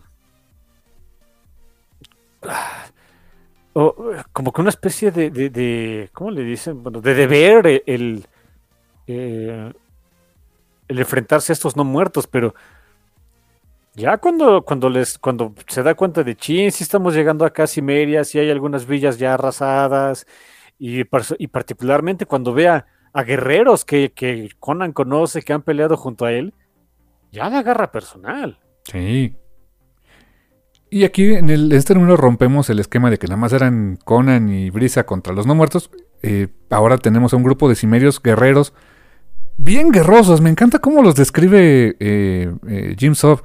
O sea, que, que están a la par de Conan en ferocidad. Quizá no en habilidad en todo caso, porque pues este es el muchacho chicho, ¿no? Pero son igual de feroces e igual de aguerridos que él, ¿no? Sí, es- eso está padre. Pues es, que, es que son cimerios, dude. Eh, Me me gusta eso, me gusta esa... te- te- te- a mí me hizo sentir hasta como en casa, o sea, porque dije, bien, vamos con los compas de Conan. ¿no? Y digo, yo, o sea, pues, la idea obviamente, ¿no? Ya con tanto éxito que ha tenido el cómic, estoy seguro que la idea es pues expandir hasta donde, hasta donde se pueda este, estas historias de Conan. Em, también muy rápido, ¿no? Ya establecemos pues las diferencias al principio entre dos eh, entre dos pueblos, ¿no? Los aquilonios que son como que más pues más X y los Lo- medios que son acá guerrosos. Me gusta que, eh, que, digo, de- dentro de la narración que hace Jim Sov, entre el número, no me acuerdo si el número 2 o el 3, cuando ya están entrando por fin a Cimeria, eh, que Brisa se queda, oye, pues tu terruño está horrible. sí, cierto. Y por cierto, ahí digo, eh, es un detalle que me gustó mucho, porque también es- siempre es algo que yo tenía, no, no quiero decir que en contra, pero pues ah, siempre era motivo de burla para mí, ¿no? De que Conan parece que se bronceaba con hielo el infeliz, porque siempre lo veías igual, nada más así, este, eh, en calzones de mamut, quizá hay una, una capita de también de mamut, eh, y así andando en la nieve el canijo, ¿no? Y hasta aquí le dice Brisa, oye, tu, tu tierra es muy fría, ¿no? Tienes frío tú, que nada más andas en calzones. Y el Conan ya sabe, ¿no? Así de, no, no, esta tierra este, sirve para este, eh, templar a, los, a los auténticos guerreros desde el clima, no sé qué. Básicamente el clima me la pela. Dicho eso, sí se pone una camisita por ahí, ¿no? Pero por lo menos, ¿no? Llega un momento que se pone una camisa, pero pues, sin mangas, medio suelta, dices, bueno, ok. Sí, pero básicamente es de, ah, yo me bronceo con hielo. O sea, lo, lo que me ponga Cimeria, ah, yo lo aguanto, pues como digas, Conan. También aquí eh, en este número, por cierto, eh, pues tenemos un otro staple también de Conan. Eh, Ya mencionamos que pues estas son criaturas de magia, magia negra. Y vemos rituales. Dije, ah, claro que tenía que haber rituales, ¿no? Siempre tiene que haber rituales de magia negra con sacrificios y todo. Si no, qué chiste. No es Conan. Y por ahí ve a un, un compañero cimerio que lo van a.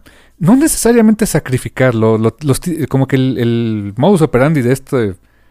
Pues como un, un, este, un, un necromancer es lo tienen que echar como a un, una- un lago, un laguito ahí medio, este, eh, como putrefacto y pues de ahí vas a sacar un nuevo no muerto, ¿no?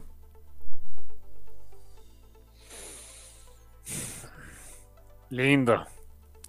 Y ahí es donde, eh, por cierto, el este, el, el necromancer este, pues está hablando en lenguas. Ve tú a saber, no sé si sea un lenguaje que verdaderamente exista dentro del universo de Robert D. Howard o, o- o de plano, pues nomás es gibberish, pero este, supongo que tiene cierta lógica. Y no se le entiende, pero se le entiende una palabra, se le entiende un nombre. Se le entiende un nombre. Oh, Dios. Déjame decirte que yo sí me emocioné, ¿eh? Yo también dije, holy fuck. Ok.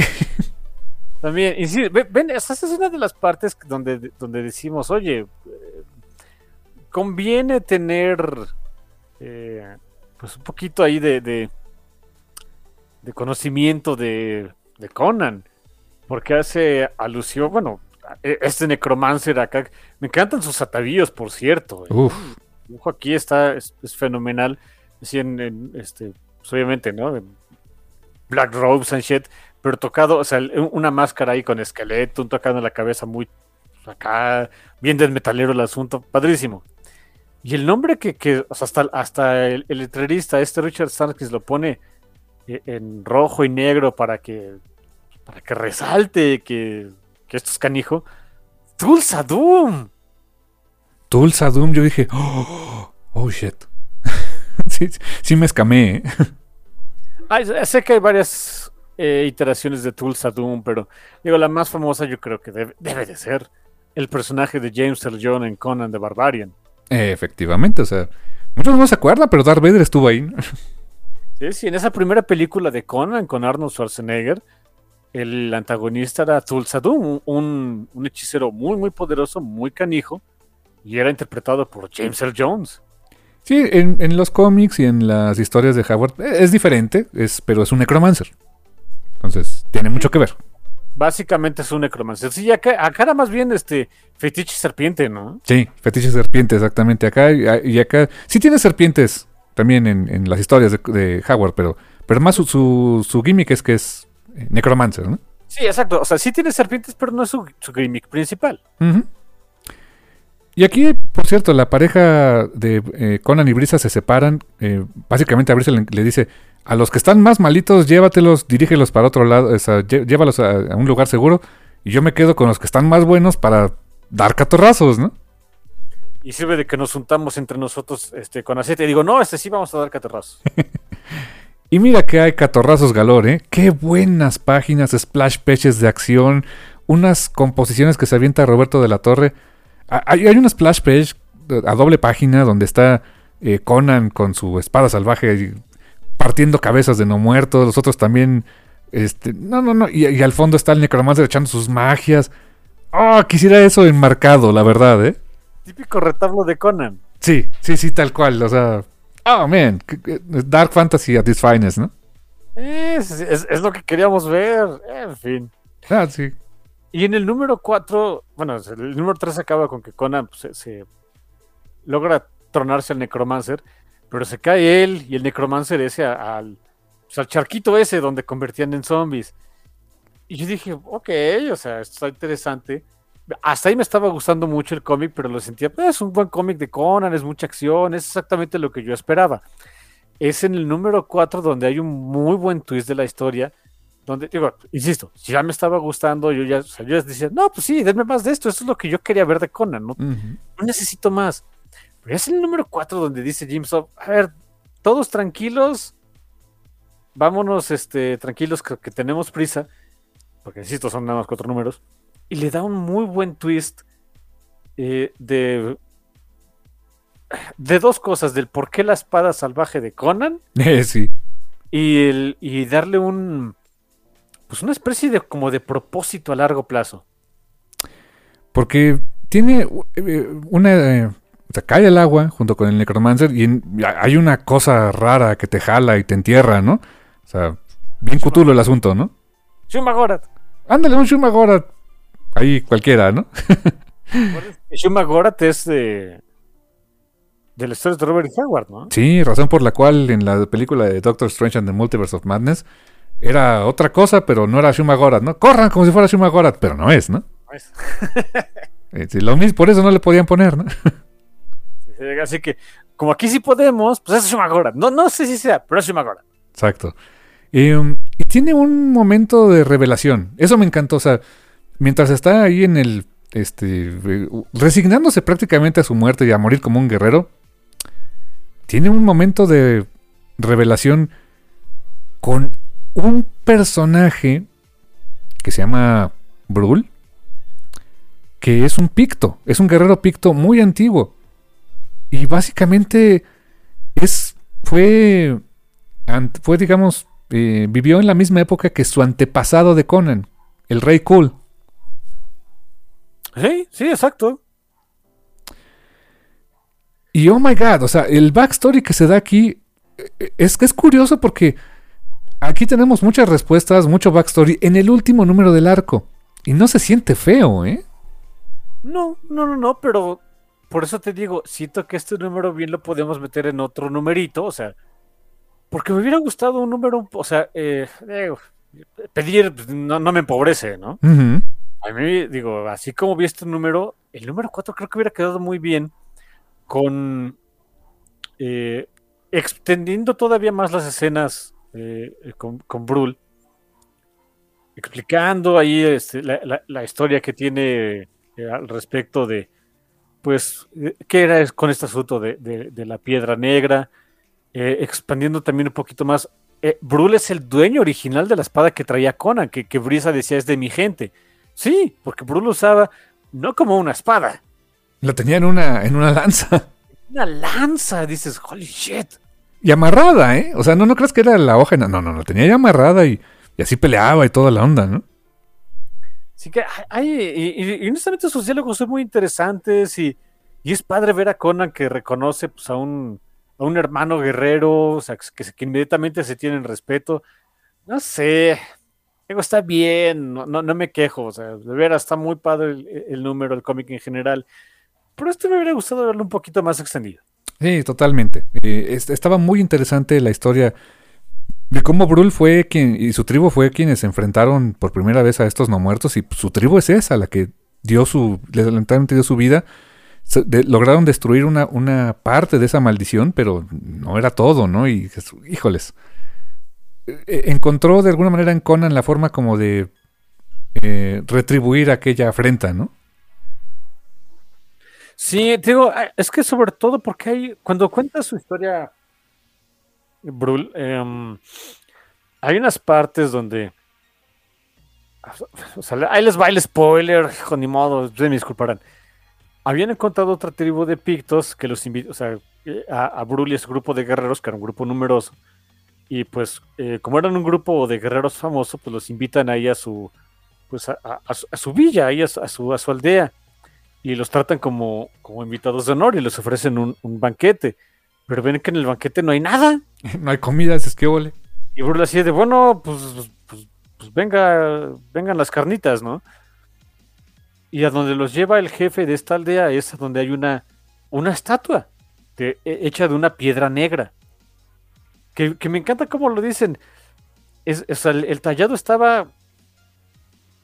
O sea, no se había todavía acabado, pero ya estaba. Pero parecía que ya estaba completamente formado.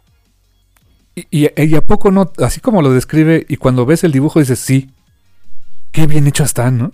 Sí, es que no sé. No sé, es, es difícil tratar de describirles esto sin que lo vean, pero sí, parece como. O sea, ah, como que el artista o, o el escultor. Mira, voy a tratar de escribirlo. Terminó su obra. O sea, más bien, le, le dio forma ya completa, pero no había manera de que terminara de ser completamente formado, porque es una cosa Ajá, exacto. o sea, humanoide, pero, pero no es humana, así que nunca, nun- nunca se iba a sentir terminado. es curioso, pero sí, y, y funciona así. Lo, eh, lo identificas la silueta, la forma de, un, de, un- de una forma humanoide, pero no es como una estatua de un, no sé, una estatua romana, ¿no? Que sabes perfectamente que era un, un, hombre, una persona, un, un general, un lo que sea. Esto es algo. Algo, algo, nada más. Sí, sí, sí, es, es muy extraño. Y, Y eh, hay una batalla de, de, los hombres de Brul contra. Ahí es, salen los primeros no muertos. Unas escenas, insisto, padrísimas. También otro, otro gran retablo, así estilo Conan, también, ya saben, ¿no? Con el protagonista atrapado en una, eh, en una pila de, de, cadáveres acá, descabezando gente. Padrísimo. Como que si te fijas ese espejo del, de la, del número anterior.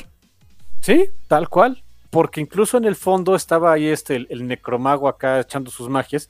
Y mientras que en este retablo, en el fondo está la piedra negra. Echando sus magias.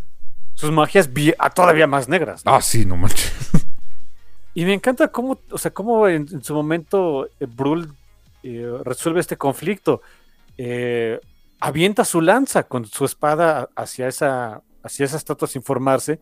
Y, y, hasta me encanta la, narración que dice: recibí ayuda de los dioses. La, la, eh, la lanza con mi, con, con mi, mi, mi, hoja, Blade. los dioses le, le, le, mandaron también truenos para destruir esa, esa abominación. O sea, damn, o sea, hasta los dioses sí te echaron la mano, no es como Chrome. Exacto, sus dioses sí le contestan, sí le ayudan, ¿no? Eh, ni que fuera Chrome. Pero sabía Brul, Brul sabía que no, que eso no iba a ser todo, que, que, que, que detuvo momentáneamente ese, esa maldición, ese, ese, ese antiguo espíritu del mal o lo que sea, pero que no iba a ser suficiente y entonces le encarga a Conan de, pues, ahora tú tienes la, la espada salvaje que ahora es de Conan, pues vas, ¿no? Y de hecho le, revela así como que dice, eh, Cole estaría muy contento de ver que su sangre sigue siendo fuerte así. Y Conan es de, achis, achis, de, a ver, cuéntame más. No, ya vete, ya, ya regrésate al mundo de los vivos, ¿no? sí, sí, sí, para Conan fue este eh, decepcionante, créeme que también para mí sí de... Ah. Y de hecho cuando ya regresa, que está en, plena, en el agua y que dice, bueno, pues me, me voy a a tronar aquí a Shuma Gorath. No sé si te diste cuenta, y es creo completamente intencional, que cuando empuña su espada, no es que esté brillando necesariamente, pero tiene cierta aura alrededor de la espada, como que es la misma magia que los dioses le dieron a, a este a Brul, ¿no? Sí, el color siempre varía, o sea, siempre se ve más clarita la espada que el resto de. Eh, que el resto de. incluso de las armas. Ajá, exacto, exacto. Como que se, la, la ves más más enterita, pues. Ándale, exacto. Y sí, o sea, destruye al Shuma Gorath y típico caso de, de cuando tienes un, una fortaleza maldita y todo ese rollo, es como que destruye su, su, este, su centro de poder y ¿qué pasa? Se va a derrumbar, ¿no? Sí, no, ese es un este, tropo de absolutamente todas las historias de, de fantasía. Y déjame decirte que en el cuando, cuando cuando veo una historia de fantasía, la leo o, o, la veo en película o algo así, y no hay una enorme fortaleza que al, al, matar al hechicero maligno que estaba ahí dentro se destruya, siento que me faltó algo. Hasta creo que en Barbaric pasa, ¿no? También, sí, ¿no? Eh, sí, claro, en el primer arco. Sí, ahora que lo pienso, sí, cierto. 100%. Se avientan unos diálogos James Up de repente así de, de, de su, le, están los otros cimerios y de pues levántate Conan, que no sé qué, ¿no? Y este, oye, quién sabe qué hiciste, pero esto va a tronar, ¿no? Y me, encanta cuando le dice. Hay, hay, el diálogo está, está así de. Este, eh, de, destruyamos su frente como lo hicimos en Venarium, amigo. Y escribamos nuestra canción en, en acero. ¡Haz! ¡Haz! No, me encanta, me encanta. Este cómic se debió haber escuchado con este. con soundtrack de Basil Polidorius. Ándale, sí, así, épico, épico as fuck, ¿eh? Creo que me faltó eso, mal, mal por mí, ¿eh? Y no, escuchen el soundtrack de Conan the Barbarian y Conan the Destroyer con este cómic, ¿eh? Sí, en particular, este, Riddle of Steel. Ah, ah, no sé cómo es, no sé cómo esa pieza no es más clásica dentro de los soundtracks épicos, así, de, de películas eh, en la historia de Hollywood, ¿eh? Me encanta, y, por supuesto, me encanta esta conclusión de que sí, se acaba destruyendo la torre esta y eh, eh, es un splash page, o sea, es toda una página viendo la destrucción desde afuera, eh, Conan y su amigo viendo cómo se destruye, así de, wow. No, no, me, me encanta y pues algo que acaba pasando que dije, dije, no, nah, no creo que esto acabe así, quizá para bien o para mal, ¿no? Porque tienen que llegar, o sea, ya- se supone que, bueno, ya destruyen ahí todo el asunto. Por cierto, le dice, obviamente Conan decía, oye, este, le pregunta a sus cuates cimer- cimerianos, o cimerios, como gusten decirles, este, eh, estoy- ¿dó- ¿dónde está eh, eh, Brisa? Porque es algo que se me hizo muy padre de, le, tengo un regalo para ella, est- esta, esta espada le pertenece, ya, ya, no, ya no se la iba a vender ni nada, se la iba a regalar. Pues porque ya tuvo su contacto acá con, pues básicamente su antepasado, ¿no? Eh, y dijo, ¿qué crees si es mía, no? Y, y le dice, no, pues Conan, sorry, pero pues, este, antes de que se destruyera esa torre maligna, cochina, pues Brice entró para buscarte y ya no salió, ¿no? Pero no vemos cuerpo alguno. Que yo dije, "Mm, eso no puede, puede ser muy bueno o muy malo. Yo creo que va a ser muy malo. Yo creo que va a regresar como no muerto. Iba a romperle el corazón a Conan. Para variar. Eh. Y algo que me gustó también es el epílogo de la historia, porque digo, sí, ganamos y nos tronamos a la, la Torre Negra ah, a celebrar con tragos y este y con mujeres y toda la onda, seguramente, ¿no? Pero el epílogo es de, ¿habrá sido todo, habrá valido la pena todo este problema? Porque para variar, llega una tribu de asgardianos. Asgardianos en el mundo de Conan son como nórdicos, pues. Eh, sí, exacto. No, no, no, no es Tori. no, no. No, no, pero bueno, llega una tribu de asgardianos, típico de que empiezan el loot y se encuentran una piedrita negra por ahí y se ponen locos. Uno, uno se empieza como a poner loco, como a infectar así de, ah, ma, fuck, nos costó trabajo, ¿eh? Ah, pero si no, no habría más historias de Conan, así que sí, sí, este, guárdese la piedrita total. Supongo que, eh, o sea, no, eh, déjame decirlo así. Es difícil pensar que no iba a vender el cómic, ¿no? O sea, está siendo un éxito más allá de lo que yo creo que estaban esperando en Titan y Jim Sub no se imaginaba, ¿no? Pero yo creo que esperaban que se iba a vender. Así que pensar que, oye, cuatro números para probar, igual no se vende, no sé qué. No, no creo que, no creo que era, era la idea, ¿no? Sí, no creo, yo tampoco creo eso. Dicho esto, o sea, aquí levantaban semillas de, bueno, si aquí acabó la historia, nadie, nadie compró mi cómic, etcétera, pues aquí la dejamos y ya tenemos un final.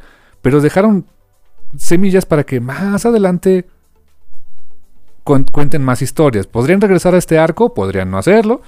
Ojalá que sí, pero todo a su debido tiempo, ¿no? Sí, habrá que esperar. Y pues así termina el primer arco de Conan Bounding Blackstone. En mi cabeza, la maldición de la piedra negra. Eh, yo lo disfruté mucho, carnal.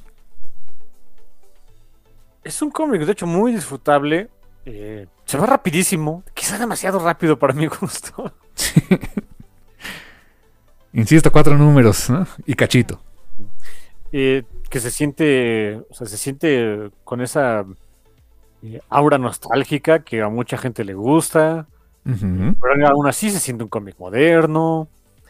Mm, o sea, entiendo el por qué tiene éxito. No creo que sea algo fácil de replicar para otros cómics, ¿eh? Es más, no creo que se pueda replicar en otros cómics. Creo que es un caso, no me gusta decir que único para Conan, pero, pero sí tiene algo de especial con Conan, pues. Es un muy buen punto. ¿Qué te pareció el arte de Roberto de la Torre? como el resto del cómic, este, lo hizo que se sintiera eh, pues como los cómics viejitos de Conan, pero sin que se viera arcaico. Yo creo que te lo, creo que te lo conté en algún. an- antes de que hicimos el programa, en alguna ocasión que estuvimos platicando. Que yo lo pongo ahí a la par de. pues, honestamente, ¿eh? a la par de un John Buscema o de un Barry Windsor Smith clásico de Conan. Ahí anda, ¿eh? O sea, a la par con ellos. Hasta me anda gustando un poquito más. Llegó mi hermano que esas son palabras mayores, ¿eh? Sí. Sí, sí, sí. O sea. Son, esos, esos dos señores son legendarios. John Buscema ya, este, no está acá con nosotros, pero. Pero. John Buscema, de, yo creo que más que Barry Windsor Smith, que fue el primer dibujante de Conan en cómic de Marvel, el, John Buscema fue quien lo acabó de definir. O sea, la, la estética de, de Conan, no nada más el personaje, sino todo su mundo. Yo creo que Roberto de la Torre es una actualización increíble de eso. ¿eh? Sí, eh, ay, no sé, mira. Insisto, me estás convenciendo, aunque debo decir que yo, o sea, sí me gusta mucho Conan, sí soy fan. No soy tan fan como tú. Así que, no sé, como que tiene más peso que tú digas eh, eh, el dibujo, este, desde la torre, como que ya, ya está a la par de los clásicos, como que tiene más peso que lo digas tú. gracias, canal, gracias. Los colores, por cierto, de Javier Villarrubia, perdón el nombre, no me acordaba, y después de Dean White, fíjate que es un caso bien curioso. Yo tengo los cómics en físico, es de los pocos cómics en grapa que, que tengo en suscripción, y es el único cómic de grapa que tengo que jamás se va a la pila tóxica, ¿eh? Insisto que el concepto de pila tóxica es algo tan alienígeno para mí. Ay, no. Yo, para mí, desgraciadamente no. O sea, hay cómics que puedo decir, bueno, luego lo leo. Este no. Ese lo, ese lo, he leído así. Llego acá este, a, su casa y es, el primero que agarro para leer. Y iba con un tema con los colores. El cómic se imprime en papel glossy, o sea, el papel pues, normal, el que, es estándar normalmente para cómics, ¿no? Y es un papel gloss incluso bastante grueso, muy, de, muy buena calidad. Pero lo que veo es que ese tipo de papel no se presta para colores retro. O sea, no se ven tan bonitos. Eh, por ejemplo, los, los cómics, las reimpresiones de, de, Conan, de la era clásica de Marvel, tanto los ómnibus que sacó Marvel en Estados Unidos como lo que ha sacado Panini en sus tomos, es papel glossy con el color em, restaurado del original, pero eh, honestamente se ve a veces muy, muy brillante o sea, los rojos, los amarillos, los verdes, por el tipo de papel que es, que, era, era, un color que estaba pensado para ser impreso en papel de pulpa, ¿no? Eh, lo que había, era lo, el, papel con que se imprimían los cómics. E, en, cómics, eh, o sea, en papel moderno, pues no se ven mal, pero sí brilla mucho. Y te puedo decir que aquí los colores que escogieron sí se hace ver retro, pero están perfectamente, creo que calculados para que ese papel no dé el charolazo, para que no se vea feo, para que no sea demasiado chillón. Y aún así se ve bastante bien hecho el color, ¿eh? Eso te habla del, trabajo editorial. Es un muy buen punto. O sea, qué buen. O sea, de, pensarle también en esas cosas, ¿no? Sí, sí, sí, porque. Eh, y estoy seguro que no es nada más del trabajo del colorista, sino también del editor o, de quien hizo el tallereo de. Ok, está este papel, está este, está este tipo de color. La tinta debió ser otra, la técnica de impresión probablemente haya variado. No sé.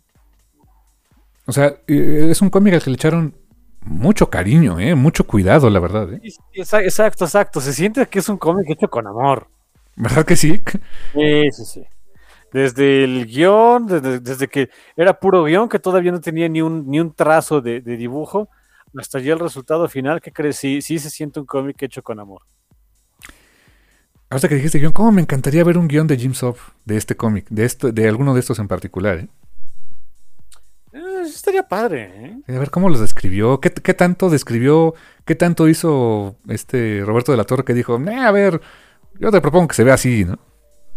Mm, así como es Jim Sub, seguramente, o sea, él, hasta donde tengo entendido, le da mucha libertad a sus artistas, porque, pues, digo, al fin y al cabo, el artista es quien nos lo presenta a nosotros. Pues estoy seguro de que donde sí no tuvo, no tuvo clemencia fue con sus descripciones. Ah, sí, seguro, ya me imagino. El haber descrito el este ídolo de piedra negra, ¿no? Sí, sí, sí, ahí es, ahí es de, oye, Starkins, no es mala onda, este, eh, y igual, este, Roberto, no, no, no es que quiera ser este tirano ni nada, pero como que es vital que toda mi verborrea quede así que hagan espacito, ¿no? Así de bueno. Oye, y las letras de Starkins, bien, como siempre, ¿eh? O sea, pero también se notan con mucho cuidado, se ven así trazaditas, o sea, obviamente si es por computadora, ¿no? Pero se ve, se ve el trazadito como a mano, eh, los, los, captions en los colores correctos, muchos amarillos con los captions, por cierto. Como en los cómics antiguos. Exactamente. Otro tono de amarillo, pero sigue siendo amarillo. Exacto, era, antes era como que más, un poquito más cremita. Ándale, exacto. Bueno, creo que se terminaba viendo más cremita porque yo, yo esos cómics los vi en cómics ya un poquito más viejitos y el, y, entre el sol y el papel de pulpa, pues creo que, creo que decoloró un poco. algo, algo hay de eso. A lo mejor si era, si era más brillante, quién sabe en sus inicios, no tengo idea. ¿eh? Pero sí, creo que creo que le hemos dado clavo en ese punto. Es un cómic que se hizo con mucho amor, con mucho cariño por el personaje y por lo que representa y por el y por la obra de Robert D. Howard, ¿no? Sí, yo estoy muy contento de que, ah, sabía que, o sea, cuando dijeron que Marvel iba a perder la licencia, dije, bueno, pues alguien más la va a comprar y va a seguir habiendo historias de Conan, porque pues es como, ya, ni- ya no digas ni Mickey Mouse, ¿no? Es como Superman, el infeliz. O sea, siempre va a haber historias de Conan. Desde hace, uff, Desde desde hace mucho tiempo. Más o menos por ahí de la época de Superman. Sí, exacto. Y, y aquí en México en particular, ¿cómo nos gusta Conan en lo general? eh? Ese sí. Lo nuestro son los bárbaros musculosos en paños menores. Tan es así que creo que sí lo hemos platicado. La primera adaptación en cómic de, de Conan en la vida fue mexicana. Sí, sí, sí. Estaba re fea, pero así que fue. Feita y todo, pero aquí fue. Era, era güero el Conan ahí, pero bueno. Sí, sí, o sea, no, no, no, o sea, no voy a criticar, ¿no? Porque ni- es más, ni ese nivel yo puedo dibujar, pero sí, no, no era, no era el alto arte, ¿eh? Eh, no, no, no. Pero bueno, el primer cómic de Conan, la, la reina de la Costa Negra, fue de aquí. Curiosamente con Belit, exacto, una historia de Belit, Sí. Conan. Mira nomás. El siguiente arco, por cierto, va a ser este. eh, dan un brinco, no, no, es continuación de este, no, no esperen una continuación de esto, va a ser un- una historia diferente. Eh, entiendo que va a ser un poco de, de, de, de mourning, o sea, de, luto por, de Conan por parte por lo de por Belit en su momento. Eh, lo vamos a ver más en onda de, de piratas. Eh, Es lo bonito de Conan, lo puedes poner de muchas cosas. Tiene tantos estilos, ¿no? Sí, sí, sí, mira, aquí fue el típico este raiding ahí a un, a un dungeon donde destruyes al, a- al este al hechicero canijo y te quedas con el loot, la espada. Ujú. puedes poner de pirata, lo puedes poner de saqueador, lo puedes poner en el desierto o en la nieve. Este eh, es, es como tu Barbie. Conan de Barbarian, ¿no? Barbarian, de Barbiarian. Pues, puedes poner en donde sea. Puede ser rey, como dijimos, Claro, puede ser rey, puede ser este, eh, o sea, un, un héroe, héroe caído en desgracia que lo metieron a la prisión. Eh, puede ser todo, Conan. Sí, Conan para todos. Hay Conan para todo el mundo, exacto. Qué bonito es eso. Y pues así llegamos al final de este review, de esos primeros cuatro números. Eh, no sabemos cuándo salga en TPB, pero como dices, si quieren buscar la tienda de cómics, hay. O sea, sí hay, están todos los cuatro números sin bronca. Reimpresiones, hay un montón, ¿no? Eh, reimpresiones galor. Sí, sí, con portadas diferentes. O sea, no, no, o sea, hay, hay para todos. Y obviamente lo pueden conseguir en digital. Y eventualmente estará disponible en su bonito tomo. Y es un hecho que llega a México, sí, según Panini. ¿Cuándo? ¿Quién sabe? Así que, pues bueno, si no lo quieren comprar esperar en español, pueden encontrarlo en inglés con bastante facilidad. Ustedes no se preocupen que si ustedes no encuentran a Conan, Conan los encuentra a ustedes. ah, qué buen. Ese es un muy buen tagline. Eh, Así son las historias de Conan.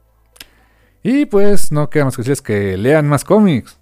O si no, el Cimerio se enoja, ¿eh? O sea, los, los toma como este, basura humana y los pica. Así que lean cómics. Gracias Totales. y hasta la próxima. Bye.